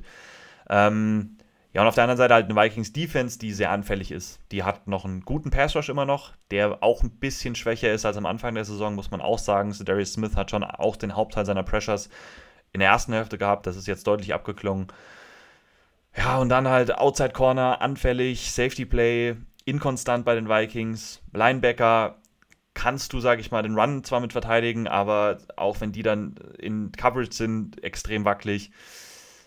Also auch da, Vikings Defense wissen wir anfällig, Vikings Offense sehr inkonstant. Ähm, die New York Giants ähm, wissen wir auch, wie die das Ganze angehen wollen. Die wollen den Ball gerne laufen mit Saquon Barkley. Das werden sie auch wieder sehr, sehr viel versuchen. Ich denke auch, dass da was gehen kann gegen Minnesota. Die haben ja auch vor zwei oder drei Wochen gegeneinander gespielt, die beiden. Ähm, das war auch sehr knapp. Mhm. 24, äh, 21 ist, glaube ich, ausgegangen. Ähm, weil die Giants-Defense auch einen ganz guten Zugriff äh, bekommen hat. Ähm, ich finde schon, dass man bei Minnesota auch immer wieder sieht, wenn du es schaffst, halt Justin Jefferson halbwegs aus dem Spiel rauszunehmen, dass dann die Chance eigentlich weg ist, dass die Offense irgendwie richtig gut laufen kann. Also die, die Vikings Offense braucht einen Justin Jefferson, der wirklich auch dominant sein kann, der wirklich ein Faktor in diesem Spiel drin ist. Ähm, Gerade weil Adam Thielen lange nicht mehr der ist aus den letzten Jahren. Äh, KJ Osborne ist eigentlich der Nummer 2 Receiver. Das muss man schon auch so sagen. Und die Giants spielen halt so ein System, wo das theoretisch mal, mal, möglich wäre. Die spielen ja sehr viel mehr in Coverage, die blitzen auch viel, aber du hast zumindest die Chance, wenn du vielleicht einen Dory Jackson jetzt wieder zurückbekommst, was eine Chance auf jeden Fall ist, vielleicht den noch doppelst mit einem Safety oder sowas mit dabei, dass du vielleicht einen Justin Jefferson mal rausnehmen kannst. Ähm, das wird der Weg sein. New York spielt gegen jeden Gegner so. Aggressiv, Man, Blitz. Das ist halt Wink Martindale. Ne? Da wissen wir, was wir bekommen. Ähm, ja, ich finde das Spiel aber deswegen sehr schwer auch so einzuschätzen, weil Giants Offense ist halt. Wie ist denn der Spread? Hast du denn schon gesagt? Der, ja, Spread ist bei minus 3 bei Minnesota zu Hause. Was auch mhm, telling mhm, ist für ein 13 und 4 Team. Gut, aber äh, ne? also mhm. relativ knapp, ja. sind eng beisammen, muss man ja dazu sagen. Ja. Ähm, ja, New York ist halt auch, also auf der anderen Seite, ich habe mir auch mal wieder noch ein bisschen tieferes Material zu Daniel Jones angeguckt, weil wir den ja auch sehr gelobt haben, weil er auch eine ganz gute Saison spielt einfach. Wenn man sich das halt mal anguckt, ähm, ich will jetzt gerade nichts Falsches sagen, ich gucke mal, wie viele Big Time Throws er hat. Ich glaube, das ist noch im einstelligen Bereich, ist auf jeden Fall sehr, sehr wenig bei Daniel Jones. Also er wird schon auch, ihm wird sehr viel ausgeholfen. Er muss wenig selbst, sage ich mal, wirklich machen. Er hat sieben Big Time Throws und 19 Turnover-worthy Plays. Ähm, hm. Was eine wirklich, wirklich heftige Rate ist, was nicht gut ist. Also das ist, wir, wir reden über Dak Prescott ja gleich noch, der die meisten Interceptions hat in der Liga, der hat halt weniger Turnover-worthy Plays und halt viel mehr Big-Time-Throws. Also man muss da schon immer so ein bisschen realistisch auch einschätzen, was Daniel Jones dieser Offense gibt. Das ist. Aber was ich dann, was ich dann spannend finde, ist die Frage, weil du sagst, ihm wird viel geholfen. Mhm. Die Receiver dafür haben die Giants ja nicht unbedingt, nee, genau. dass, dass die viel unterstützen. Ist das dann das Run-Game und Saquon Barkley, das Scheme? Also, da, was da, unterstützt ihnen die Defense, die ihm ein kurzes Feld gibt? Was sind so die Sachen? Vor allem, also sage ich mal, das, was ich gerade gesagt habe, mit wenig Big-Time-Throws und vielen Turnover-Plays so ein bisschen, ähm, ist es vor allem das Scheme.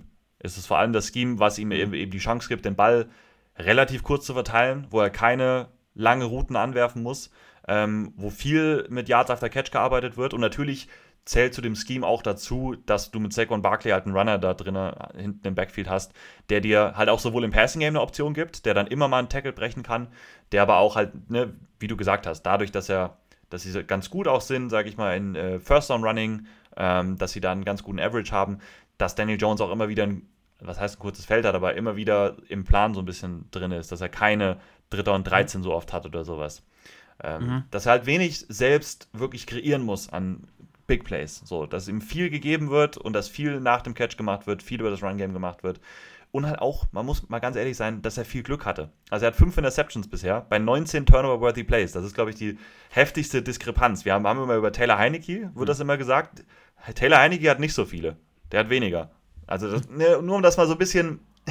Am Ende, Total Stats sieht super aus. 15 und 5. Ey, Daniel Jones über 3000 Yards. Alles gut. Das ist das Problem an Total Stats. Ne? Du mhm. siehst das und wenn du nur das nimmst, ist das ein bisschen zu wenig, meiner Meinung nach. Da muss man schon ein bisschen tiefer reingucken. Ähm, Dafür haben wir dich ja. Ich, ne, das ist schön. Ja, ja, ja nee. ne, also das ist halt so. Nee, also, äh, genau, nein, aber das ist also ja wirklich. Ist ich meine, ich hätte das auch so oberflächlich, so, ich hätte es ja. auch an Total Stats festgemacht und an dem, was man so liest, Daniel Jones spielt echt eine solide Saison. Genau, aber und im Endeffekt. Tiefer dahinter gucken. Viele würden dann noch ja, argumentieren, wenn man dann sowas sagt, wie guckt doch auf die Advanced-Sachen und so, wie solche Sachen, was ich gerade genannt habe. Ähm, dann sagen die natürlich, ja, ist doch egal, weil im Endeffekt ist der Outcome wichtig. So, was im Endeffekt mhm. da steht. Und die Total Stats sind das, was auf dem Feld passiert. Also das, was du wirklich ja. klar messen kannst und wo du sagst, das ist das, was passiert ist. Und Touchdowns, Interceptions, Yards und Yards äh, pro Passversuch und so weiter. Mhm. Das Ding ist, für mich ist halt weiterhin Process über Outcome so ein bisschen. Und, und das ist für mich wichtiger, ja. einen Spieler zu bewerten. Und das ist aussagekräftiger, einen Spieler zu bewerten. Und man muss halt sagen, wenn so jemand viele schlechte Würfe drin hat, aber wenige Interceptions, ist das jetzt nicht, weil er das gut macht oder die so, keine Ahnung, weil er dann den, den Ball so gut wirft, dass er nicht intercepted werden kann, trotz Turnover-worthy Play, sondern man muss halt sagen, dann hat er auch ein bisschen mehr Glück als vielleicht andere. Also ein Dak Prescott, wieder gutes Beispiel, der hat 15 Turnover-worthy Plays, hat aber 14 Interceptions. Da ist halt jeder mhm. weg. Jeder schlechte Pass im Endeffekt, jeder gefährliche Pass ist im Endeffekt intercepted gewesen. Und dann redet natürlich jetzt ja. die ganze Media drüber, der Dak Prescott spielt so eine schlechte Saison und hat so viele Interceptions. Ja, das stimmt schon. Aber ein bisschen Perspektive bringen halt diese Advanced Metrics so ein bisschen mit rein. Und das versuche ich so ein bisschen näher zu bringen. Ähm, auf der anderen Seite. Wie schnell kann, ja? Wie schnell kannst du mir gleich sagen, wenn wir das Duell hinter uns haben, wie viele Turnover-worthy Plays Patrick Mahomes hat? Weil er ja schon auch ein Spieler ist, der Risiko spielt, der oft schwierige Würfe drin hat. In fünf Sekunden kann ich dir das, das würde gleich mich interessieren sagen. Einfach. Das kann ich hier locker eingeben okay. und dann kann ich das gleich, äh, wenn wir beim Chiefs-Spiel sind. Ah, ne, die, die, spielen ja gar nicht. Aber da muss ich jetzt nochmal. Spielen nicht. Ich habe gerade gedacht, die spielen. Jetzt google ich das gerade, gebe ich das mal ganz kurz ein. Hat auch 18. Ja. Hat natürlich auch 18. 18 ähm, okay. Josh Allen hat über 20. So. Mhm. Das muss man schon auch immer wieder dazu sagen, ne? auch bei den Quarterbacks, das darf man nicht vergessen. Hat aber auch halt 33 Big-Time-Throws. Und das ist dann wieder mhm. das andere. Ne? Da muss immer, klar, aber wenn du halt auch viel Risiko für die Big-Time-Throws gehst, ist die Chance auch höher, dass du, ne, es ist meistens auch ein bisschen die Ratio, ja. äh, die das so ein bisschen ausmacht. Und er hat auch 12 Interceptions dazu, muss man auch bei Mahomes so sagen. Wenn man Total Stats bewertet, kann man jetzt nicht sagen, 12 Interceptions sind jetzt ein guter Wert. Ne? Ich glaube, da sind wir uns alle einig. Mhm. 41 Touchdowns dagegen Ne? So, ja. Gut, ähm, ich wollte eigentlich aber damit jetzt nicht sagen, dass die Vikings da jetzt unbedingt Daniel Jones so große Probleme machen können, weil ich glaube, dass gegen die Vikings Defense das reichen kann, was die Giants machen, dass sie da trotzdem den Ball wieder bewegen können, sagen wir mal ihre 20 Punkte, 20, vielleicht 25, je nachdem, ähm, scoren können. Ja, und jetzt muss ich das Spiel bewerten und ich weiß halt nicht, wie ich die Vikings, wo ich die reinpacken soll. Das habe ich auch immer wieder gesagt. Und das weiß ich bis jetzt nicht. Hm. Ähm, die Vikings sind das bessere Team, sind das komplettere Team, haben die, haben mehr Superstars, mehr die Playmaker. Aber ich weiß nicht, ob sie das gewinnen. Ich, ich tippe, ich würde jetzt auf die Vikings tippen, trotz allem. Und ich tippe jetzt, es wird jetzt langweilig. Nee, ich mach mal so ein, pass auf, ich mache ein. Ich habe meinen Tipp schon im Kopf und ich sag mal, er geht auf die Giants, weil ich finde, das ist oh, okay. das Spiel, wo ich mir am ehesten so ein Upset noch vorstellen kann, muss ich sagen. ich sehe jetzt die Charger, äh, Jack, äh, Jacksonville ja. gegen die Chargers jetzt nicht unbedingt als Upset, wenn die, wenn die Jaguars sich durchsetzen. Klar, vom, von, von den Buchmachern her schon. Mhm. Aber dann würde ich sagen, okay, das ist, konnte man so ein bisschen auch, gut, man kann es auch hier sehen, dass die Giants gewinnen. Also, mach mal ja, den Tipp, dann sag Aber ich nee, also, ich kann, ja. ich kann die Vikings einfach strugglen sehen und die Giants hier, wie Absolut. sie halt durch die Saison auch gegangen sind, mit einem Sieg. Mein Tipp wäre jetzt, jetzt hau ich ihn einfach schon vor mhm. dir raus, so ein, so ein, boah, was, kann, was könnte ich sehen? So ein 19, 17, irgendwie sowas in die Richtung. Ja, ich glaube schon, dass die Vikings die trotzdem noch mehr scoren. Also ich glaube, wenn die Giants gewinnen wollen, müssen sie schon so Richtung 25 Punkte gehen. Was ich aber nicht ausgeschlossen, nicht für ausgeschlossen halte. Deswegen tippe ich auf so ein 26, 24 für die Vikings trotzdem. So, und dann Alles klar. das ist ein knappes Ding. Ne? Ja. Ja.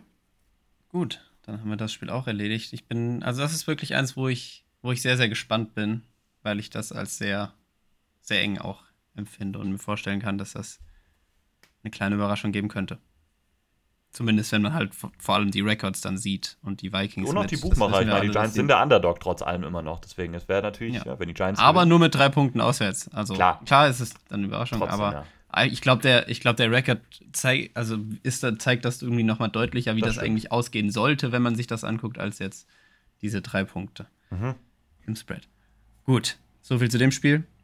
Tipps sind eingeloggt. Wir gehen zu Ravens gegen Bengals. Dieses Matchup haben wir jüngst in Woche 18 schon gesehen. Ähm, da ging das Ganze 27 zu 14 für die Bengals aus, stand schon 24 zu 7 zur Halbzeit. Sehr ungefährdet. Die ähm, Bengals haben in Hälfte 2 dann auch von Tempo heruntergeschaltet, nicht mehr viel gemacht, das Playbook nicht mehr weit geöffnet. Das ist auch so was, glaub, was ich dann auch gelesen habe schon auch mit Hinblick auf das Spiel jetzt, oder? Dass man dann einfach nicht mehr so viel zeigt. Das ist, das ist durchaus möglich. Man muss man natürlich die Coaches fragen, die werden dir wahrscheinlich aber keine ernste Antwort geben, aber das würde schon Sinn machen. Ja, finde ich. Macht schon Sinn, ja, oder? Ja. ja.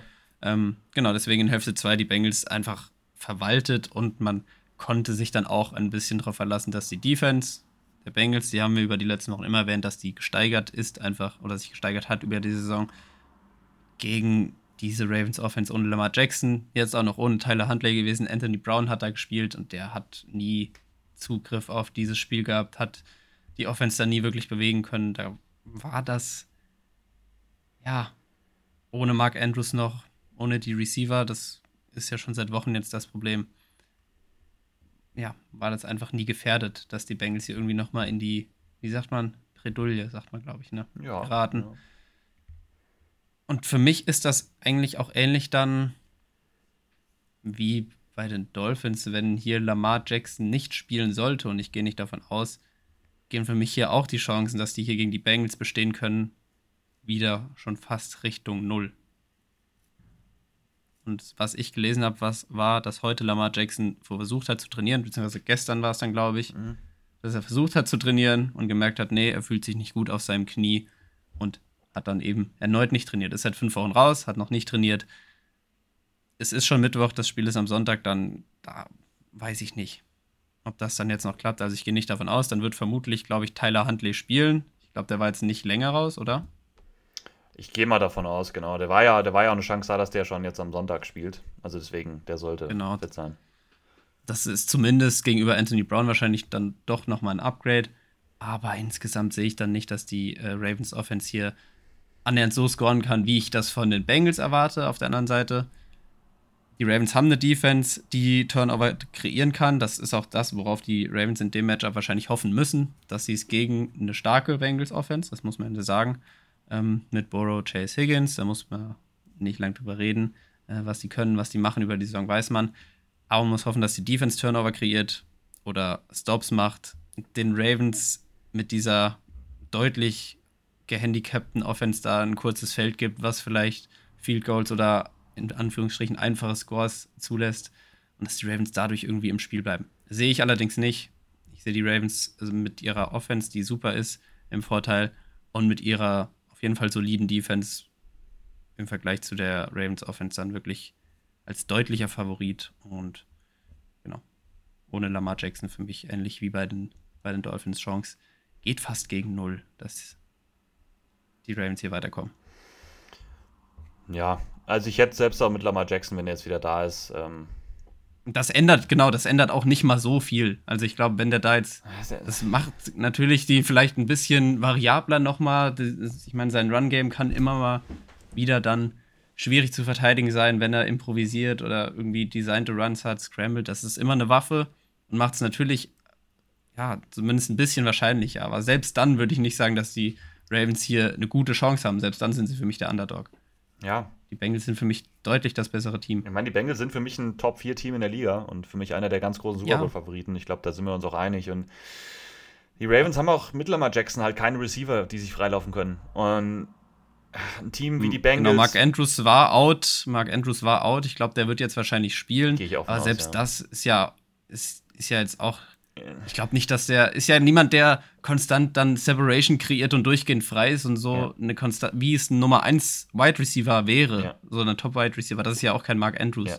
Der hilft, aber jetzt nicht so, dass er das Spiel an sich reißt. Habe ich ja auch schon mal gesagt, da hatten, hatten wir auch schon mal, dass Mark Andrews jetzt nicht die absolute Top-Matchup-Waffe ist. Das, das ist ein richtig guter Tight End, ein sehr guter Route Runner, ein sehr smarter Spieler, gerade gegen Zone, wie, wie Travis Kelsey so ein bisschen, aber ohne den Aspekt, dass Travis Kelsey, Travis Kelsey ist halt noch eine super Matchup-Waffe weil er immer noch sehr athletisch mhm. ist. Und Mark Andrews ist ein guter Athlet, hat sehr, sehr gute Hände. Aber wie gesagt, ähm, die bräuchten halt so ein, die Ravens bräuchten so ein George Kittle, Kyle Pitts Tight dann noch, um, um dann wirklich mal zu sagen, wir haben diese eine super Matchup-Waffe, um konstant dann wirklich in individuellen Duellen zu gewinnen. Ähm, ja, und die Bengals haben das halt auch immer wieder gezeigt, dass die auch dann Spieler mal rausnehmen können mit einem guten defensiven Scheme, weil sie sehr variabel sind. Und ich glaube, selbst wenn Andrews, der wird sicherlich ein Faktor sein, natürlich, der wird auch seine Catches machen, aber nicht so, dass er das dominant machen kann. Und wie du gesagt hast, hilft halt Outside auch nicht weiter, weil da weiterhin wahrscheinlich der gefährlichste Deshaun Jackson ist. Und das sollte halt nicht der Fall sein. Das ist nicht genug, so oder so. Und auch, wie gesagt, mit Jackson wäre ich, mit Lamar Jackson wäre ich wahrscheinlich, hätte ich die Bengals gelockt, wenn ich locken müsste. Also, so, wenn ich ein Spiel mehr aussuchen müsste, hm auch mit Lamar Jackson. Ach stimmt, wir haben keine Loks ja, Haben, machen wir noch Loks in den Playoffs? Ich meine, das wollte nur klarstellen, wie deutlich ich die Bengals ja. hier vorne sehe. Dann hätte ich die Bills gelockt gegen mein Team. Ja, das, ist, fair. Das, ich bin so, ich, das ist nicht mal Pessimismus bei mir, das ist einfach nur realistisch gedacht. Fair, ich habe da keine Hoffnung, aber egal, das sind wir, sind wir schon drüber hinweg über das Spiel. Ja, nee, wir sind immer noch hier genau, bei den genau. Bengals. Ich würde mir bei den Bengals würde ich mir noch ganz gern wünschen ähm, gegen die, ich meine, wenn die Ravens wirklich was haben, ist das auch wieder eine gute physische Defensive Line auch oder eine insgesamt physische Defense, auch mit den Linebackern halt vor allem dahinter, dass die Bengals vielleicht noch so ein bisschen den Weg wieder finden, dass die ihr Run Game noch mal in Schuss bringen. Ähm, das mhm. war auch in den letzten Wochen wieder immer mal wieder so ein bisschen wie, wie früher. Wie in der letzten Saison. Zach Taylor wieder mit ein bisschen, ah, lass mal einen Halfback Dive laufen. Oh, lass noch einen Halfback Dive laufen. Ah, nur noch ein Halfback Dive. Aber diesmal über links und nicht ja. über rechts. Ne, so ein bisschen, wieder ein bisschen unkreativ. Ich würde mir da ein bisschen mehr was wünschen, wo sie noch mal ein bisschen mehr auch die Outside Zone vielleicht attackieren, mal ihre Tackle in Space bringen. Das könnte ich mir schon ganz gut vorstellen. Ähm, das wäre so ein Spiel, sowas nochmal dann auch zu zeigen, dass man das auch gegen diese physischen D-Lines das hinbekommen kann. Dass ein Joe Mixon wirklich mal ein Faktor ist, auch mal so ein Spiel übernehmen kann. Und du hast immer noch deine Receiver, du hast immer noch Jamar Chase, der wirklich, das ist auch nochmal, habe ich jetzt auch nochmal gelesen, ist mal aufgefallen, dass Jamar Chase nie beim ersten Mal getackelt wird, wenn er versucht wird zu tackeln, dass der immer das erste Tackle bricht. Du musst dir das wirklich mal angucken. Du musst dir mal die mhm. Catches von Jamar Chase angucken. Jedes Mal, also die Spieler kommen halt gar nicht so richtig in die Nähe, aber wirklich fast bei mhm. jedem Catch, den er hat, läuft der vor dem ersten Tackler weg. Da wird der nicht gefangen. Das ist wirklich, mhm. wirklich special. Das habe ich noch nie gesehen und das ist jetzt echt so ein paar Leuten schon mal aufgefallen. Natürlich ein bisschen überspitzt. Er wird wahrscheinlich irgendwann mal, wurde er schon mal getackelt direkt. Ähm, aber ja, schon krass was der Mann macht. Äh, das ist natürlich.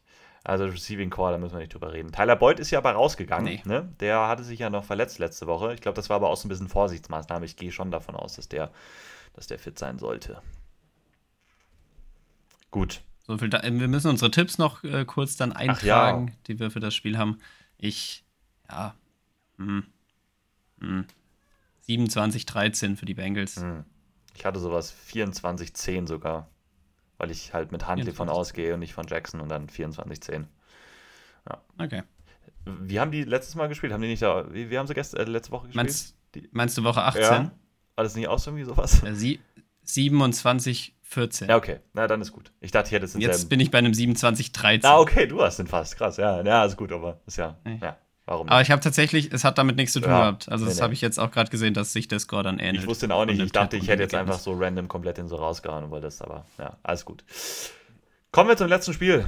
Äh, das ist Montagnacht. Äh, wir haben das noch, letzte Woche haben wir noch gesagt, es ist ja kein Spiel mehr montags. Doch, es ist noch eins montags. Mm, ist doch ein Spiel montags. Passt mir nicht. Passt mir nicht den Kram, muss ich ehrlich stimmt. sagen. Ich bin ja eh im Skiurlaub nächste Woche. Ähm, da müssen wir gleich auch nochmal drüber reden. Mal gucken, äh, ja, mal schauen. Ähm, machen wir erstmal das Spiel fertig. Schauen wir, was wird. Schauen wir, was wird, genau.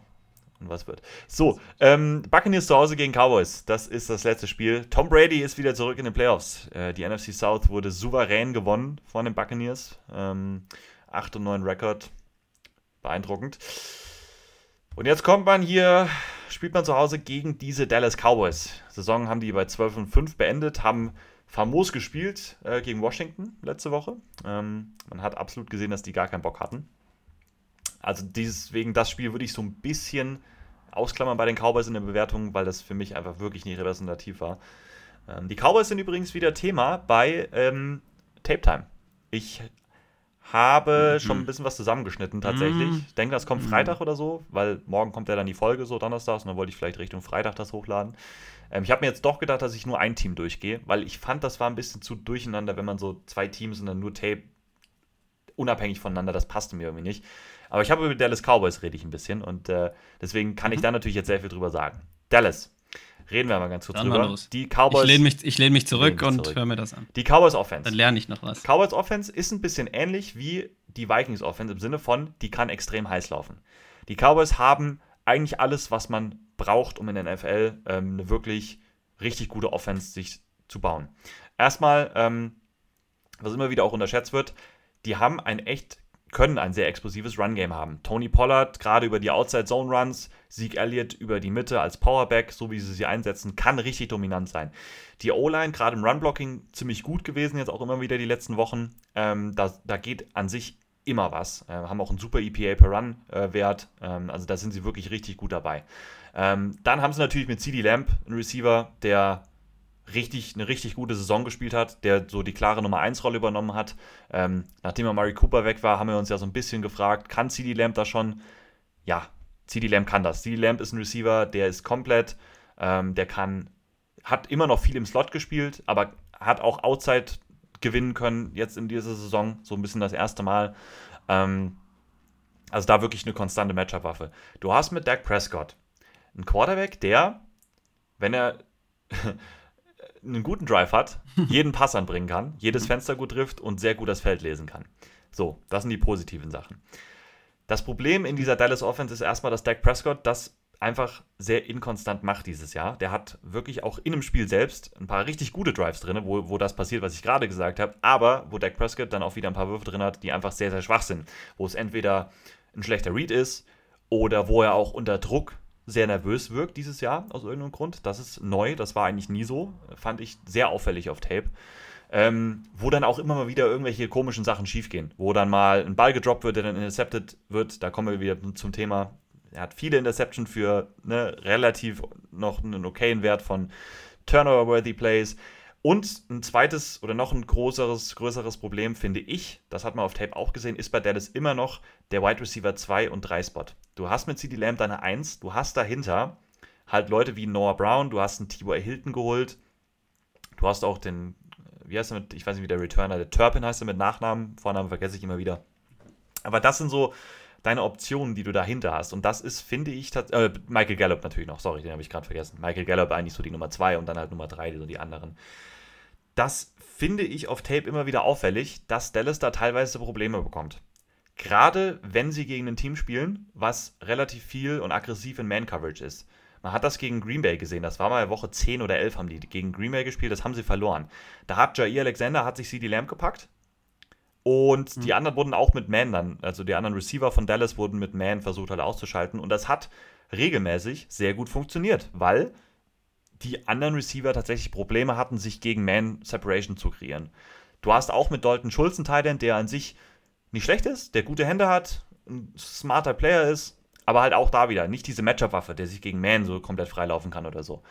Ähm, und das, ne, das sind so ein bisschen die Probleme von dieser Dallas Offense. Ähm, defensiv kann man bei Dallas, denke ich, schon sagen, dass der Pass Rush natürlich weiterhin richtig gut ist. Du hast Micah Parsons, du hast den Marcus Lawrence, der vielleicht nicht mehr ganz so dominant ist wie am Anfang der Saison, aber insgesamt immer noch eine, richtig gute Unit. Ähm, die sind teilweise noch anfällig gegen den Run, da am ehesten noch tatsächlich. Ähm, du hast mit Trevor Dix deinen Cornerback 1, der eine bessere Saison spielt als letztes Jahr, trotzdem immer noch mal wieder seine Fehler drin hat, wo schon auch immer wieder Big Plays drin sind. Da kommen wir dann gleich, haben wir mit Tampa Bay vielleicht einen ganz guten Ansatz, eventuell. Ähm, aber insgesamt halt eine Defense, die sehr gut zusammen funktioniert und relativ konstant spielt im Gegensatz zur Offense tatsächlich. Also ähm, es gibt immer wieder Teams, gerade wenn man gut im Run-Game ist, über den Boden ist, ähm, die da ganz gut zurechtkommen gegen Dallas. Du kannst die auch verwunden, wenn du eine ganz gute O-Line hast, zumindest mit einem Pass-Rush äh, so ein bisschen rauszunehmen. Ähm, dann geht da schon was, aber insgesamt wissen wir bei Dallas, ich finde in der Defense, die kannst du relativ gut einschätzen. Starker Pass-Rush mit guten Cornerbacks, die aber schon anfällig sind, sagen wir mal, wenn du eine gute O-Line hast und vielleicht noch ein ganz gutes Run-Game dazu. So, jetzt kommen wir natürlich zu den Buccaneers. Und die Buccaneers Offense, ja, die Buccaneers Offense ist halt, die Buccaneers Offense, die ist halt äh, nicht sehr gut. Ähm, ja, wir haben drüber geredet.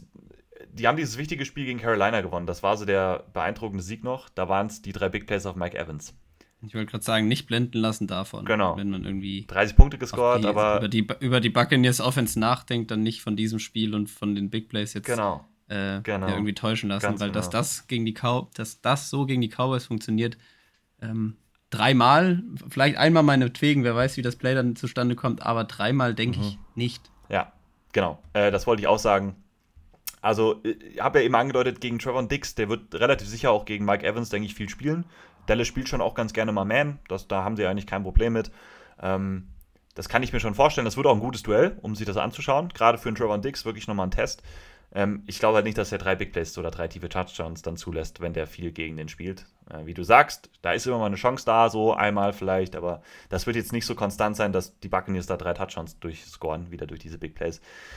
Und dann habe ich ja gerade gesagt, du brauchst gegen, oder du brauchst gegen, um gegen die Dallas Defense erfolgreich zu sein, vor allem mal vielleicht ein ganz gutes Run-Game. Das wäre ganz hilfreich. Hat Tampa Bay nicht. Hat Tampa Bay nicht. Ähm, vor allem keine Explosivität und keine Kreativität im Playcalling. Das glaube ich auch nicht mit Byron Leftbridge, dass sich das noch ändert. Ich glaube, das wird so bleiben, wie es jetzt davor war. Die werden trotzdem versuchen, leider den Ball zu laufen, aber das wird halt nicht mehr explosiv werden. Und du brauchst eine gute O-Line, um den Pass Rush so ein bisschen zu, zu stoppen. Und das hat Tampa Bay dieses Jahr auch nicht wirklich. Die haben teilweise mal bessere Spiele, teilweise ein bisschen schlechtere, aber insgesamt schon anfällig, die O-Line. Also gerade Interior natürlich weiterhin. Aber auch Micah Parsons wird gegen die Tackles, glaube ich, kein großes Problem haben. Tristan Wirfs ist ja nicht dabei. Ähm, kann natürlich schon ein Faktor sein. Ich könnte mir vorstellen, bei den Buccaneers könnte eventuell Ryan Jensen wiederkommen, der All-Pro-Center. Der war das ganze Jahr verletzt, der hat sich ja kurz vor der Saison verletzt. Der könnte wieder da sein. Ich glaube tatsächlich, dass das so einen Boost geben kann für diese O-Line. Vielleicht ein bisschen auch im Run-Blocking. Da muss man schon aussagen, bei allem schlechtes Play-Calling und wenig Explosivität bei den Running Backs. Die Interior O-Line gerade im Run-Block ist auch wirklich richtig schlecht. Das ist eine der schlechtesten Interior Lines, wenn es um Run-Blocking geht. Ähm, ja, aber ich meine halt, wie gesagt, die haben halt weder eine gute O-Line noch ein gutes Run-Game, um Dallas zu verwunden. Ich glaube halt nicht, dass Brady da wirklich so konstant die Cowboys Defense auseinandernehmen kann mit den kurzen Pässen, die sie da dann immer wieder versuchen. Ähm, ich kann mir schwer vorstellen, dass Tampa Bay in einen guten offensiven Rhythmus jetzt auf einmal reinkommt. Gerade jetzt gegen die Cowboys Defense. Das kann ich mir nicht vorstellen. Auf der anderen Seite sprechen wir Cowboys Offense gegen die Buccaneers Defense. Buccaneers müssen erstmal, finde ich, hoffen, dass sie Vita Vea und Akeem Hicks vielleicht zusammenspielen haben. Ähm, das war diese Saison noch nicht so oft der Fall, aber wenn die zusammengespielt haben, dann war das wieder diese typische starke Run-Defense, die wir in den letzten Jahren tatsächlich gesehen haben. Also die beiden zusammen können echt ein Run-Game stoppen ähm, von, von Gegnern. Vita Vea und wie gesagt Akeem Hicks. Ähm, das kann ich mir schon vorstellen, dass die auch beide spielen. Vielleicht schaffen sie so ein bisschen Pollard und Elliott zumindest so auf dem Boden so ein bisschen klein zu halten. Dass sie zumindest Dak Prescott den Ball in die Hände geben. Und man hat halt, wie gesagt, da gesehen, dass du eine Chance haben kannst, wenn Prescott den Ball viel passen muss, wenn der viel auch mit CD Lamb arbeiten muss, weil die anderen Receiver vielleicht nicht ganz so da sind. Ich bin gespannt, wie die Buccaneers es angehen. Ähm, die haben schon relativ, letzten Jahre war ja, wo Todd Bowles noch so Defensive Coordinator auch war, waren die Buccaneers ja auch so ein Team, sehr blitzheavy, ne? also wirklich viele Leute immer zum Quarterback geschickt, aggressiv gespielt, viel mehr gespielt. Das machen sie dieses Jahr gar nicht mehr so viel, weil sie auch nicht mehr so ganz die Qualität haben, weder in der Defensive Line noch so in der Secondary hinten drin. Ähm, ich bin gespannt, ob sie vielleicht wieder ein bisschen aggressiver werden, weil die Dallas O-Line im im Pass-Blocking schon auch anfällig ist gegen sowas teilweise. Ähm, Tyron Smith spielt ja jetzt tatsächlich Right Tackle die meiste Zeit. Der ist zwar wieder zurück, aber das ist auch noch nicht so ganz so, so ganz sattelfest da in der Cowboys O-Line. Deswegen, also wenn die Buccaneers hier einen Zugriff bekommen wollen, glaube ich, muss es über die eigene Defense sein. die Druck auf Prescott macht, die ihn dann wirklich dazu zwingt, auch mal ein paar Turnovers zu machen. Und ich würde auch aggressiv sein. Ich würde gegen CD Lamb meinen besten Cornerback drauf tun, den vielleicht versuchen auch ein bisschen zu doppeln Richtung mit einem Safety oder so. Und dann wirklich den Dallas Cowboys das Leben so schwer zu machen, dass sie auch mal die anderen Receiver, ne, dass die konstant mal gewinnen müssen. Ich glaube, das ist die Chance. Ich halte das auch nicht für ausgeschlossen, dass Tampa Bay das immer mal wieder hinbekommen kann. Ähm, also ich predikte nicht, dass Prescott hier ein perfektes Spiel macht. Also ich kann mir sehr gut vorstellen, dass der an zwei Interceptions vielleicht wieder wirft. Aber ich glaube halt nicht, dass das genug ist. Äh, weil ich mache mir Sorgen um die Buccaneers Offense gegen diese Cowboys Defense. Ich glaube nicht, dass das so wirklich gut funktionieren kann. Da sehe ich keinen Ansatzpunkt. Ähm, Dallas ist mit zweieinhalb Punkten Favorit, spielt natürlich auswärts, deswegen ja, schon ein bisschen noch deutlicher als zweieinhalb vielleicht, aber ich finde es relativ knapp tatsächlich. Also ich würde, ich hätte mir eine deutlichere Line tatsächlich vorstellen können auch. Ähm, ich tippe auch auf Dallas auf jeden Fall ähm, und ich tippe auf ein, ich tippe tatsächlich auf so ein 28, 20 vielleicht, so um den Dreh. Okay, also doch, doch. Ja, auch durch die Turnovers gegenseitig vielleicht auch so ein bisschen, dass du dann, ja, dass immer wieder was gehen kann, auch mit kurzem Feld und so. Ja. Ich traue mich, ich mich noch nicht so ganz, trotz des analytischen Faktors der, ja, der eher schwachen ähm, Tampa Bay Offense, traue ich mich nicht so ganz hier Tom Brady in den Playoffs mhm. wirklich dann mit einem, ja, mit so einer, mit einer Differenz, die einen Touchdown, also mit einem Touchdown-Differenz mhm. irgendwie verlieren zu lassen. Ich gehe mit den Cowboys, ich gehe aber nur mit so einem Field Goal, das kann ich sehen. Ist die Frage, was, ja, so ein 27, 24 würde ich dann eher einfach nehmen mhm. für die Cowboys. Gut, dass du es ansprichst, das hätte ich jetzt wieder so, aber das ist irgendwo, so ein Soft-Faktor, aber ich glaube schon, dass das ein Ding immer noch ist, sag ich mal, wenn Tom Brady auf dem Playoff-Feld äh, äh steht. Einfach diese Storyline so dahinter. Ja, und auch gerade, ich meine, man muss schon, da ist schon auch noch was Analytisches dahinter, weil es ist weiterhin so, die Buccaneers Offense sah bisher am besten aus, wenn sie in einem Two-Minute-Drill waren. Wenn Tom Brady die Playcalls mhm. reingegeben hat und wenn sie den Ball wirklich mit No-Huddle oder sowas schnell immer wieder verteilt haben. Da sahen die am besten aus. Und vielleicht vor der Halbzeit oder sowas. Vielleicht streuen sie das nochmal mittendrin ein, dass da so zwei Touchdown-Drives mal zustande kommen. Das kann ich mir schon vorstellen. Und ich meine, es ist Tom Brady. Also der spielt lange nicht mehr so gut wie jetzt wie letztes Jahr oder die letzten Jahre. Aber es ist ein Spiel. Und man hat das gesehen. Die können ihre Tiefen, die, die Big Plays auch weiterhin treffen. Brady hat den Arm noch dafür. So ist es jetzt nicht. Es ist nicht wie Matt Ryan, der auf einmal den Ball nicht mehr tief werfen kann, weil er nur noch wobbelt oder so. Also, sorry, Matt. Aber, ne, ähm, da, man will das nie, ich kann das auch nie ausschließen bei Tom Brady. Das ist, wie gesagt, ist ja. ein bisschen floskelmäßig, aber. Und wenn ich, wenn ich an das letzte Playoff-Spiel von den Cowboys denke, es müsste Playoff gewesen sein, gegen die 49ers war es, glaube ich, letzte Saison. Mhm. Da haben sie sich durch viele Strafen doch ins eigene Bein geschossen. Das auch, dann das, merkwürdiges, ja. merk, merkwürdiges Mike McCarthy äh, Clockmanagement war es, glaube ich, noch, ja, oder irgendwie am Ende. Genau. Also da haben sie sich selbst ins Bein geschossen. Wer weiß, wie die Cowboys hier in den Playoffs auftreten. Klar. Ähm, ja. Also, also, da ist die Erfahrung schon eher bei Tampa Bay, würde ich sagen.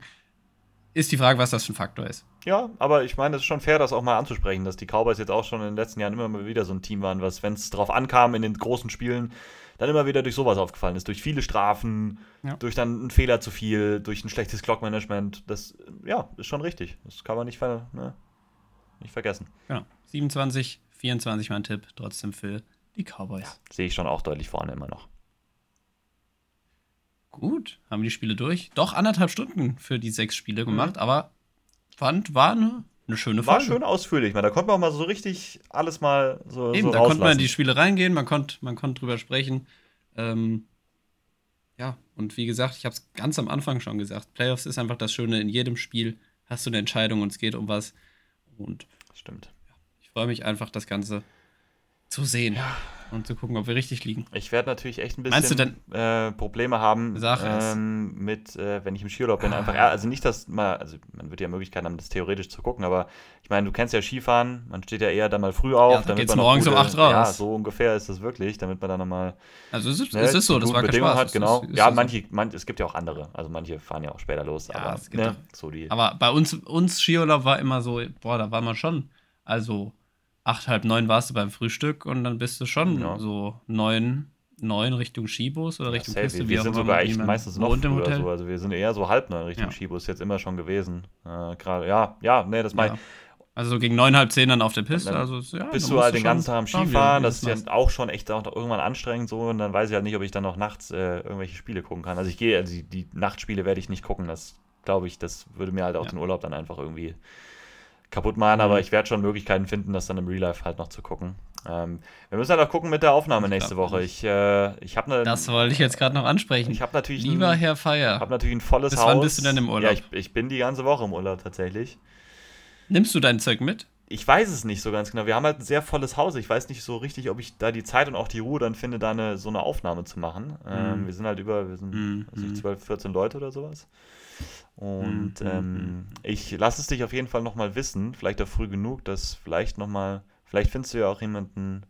Ähm, Jetzt habe ich schon wieder vergessen. Wann kommst du wieder? Also ich, äh, Samstag bis Samstag fahren wir. Also Samstag kommenden Samstag, Samstag fahre ich okay. und dann nächsten Samstag komme ich wieder.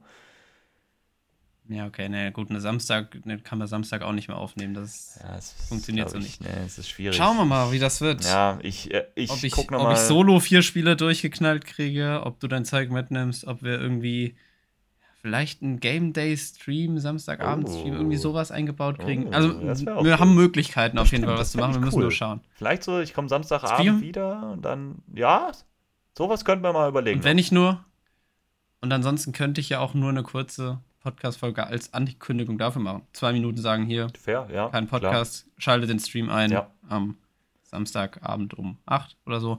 Aber je, wir können ja generell mal gucken. Wir, ich denke, wir kriegen schon irgendwas hin, dass man uns hört nächste Woche. Ja. Und wir hatten ja ansonsten auch überlegt, was man vielleicht jetzt nochmal sagen kann, für die ganz treuen Zuhörer, die jetzt noch da sind. Was würdet ihr davon halten in den Playoffs jetzt, wenn der Moritz Mschiola zurück ist, also ab Divisional Round dann?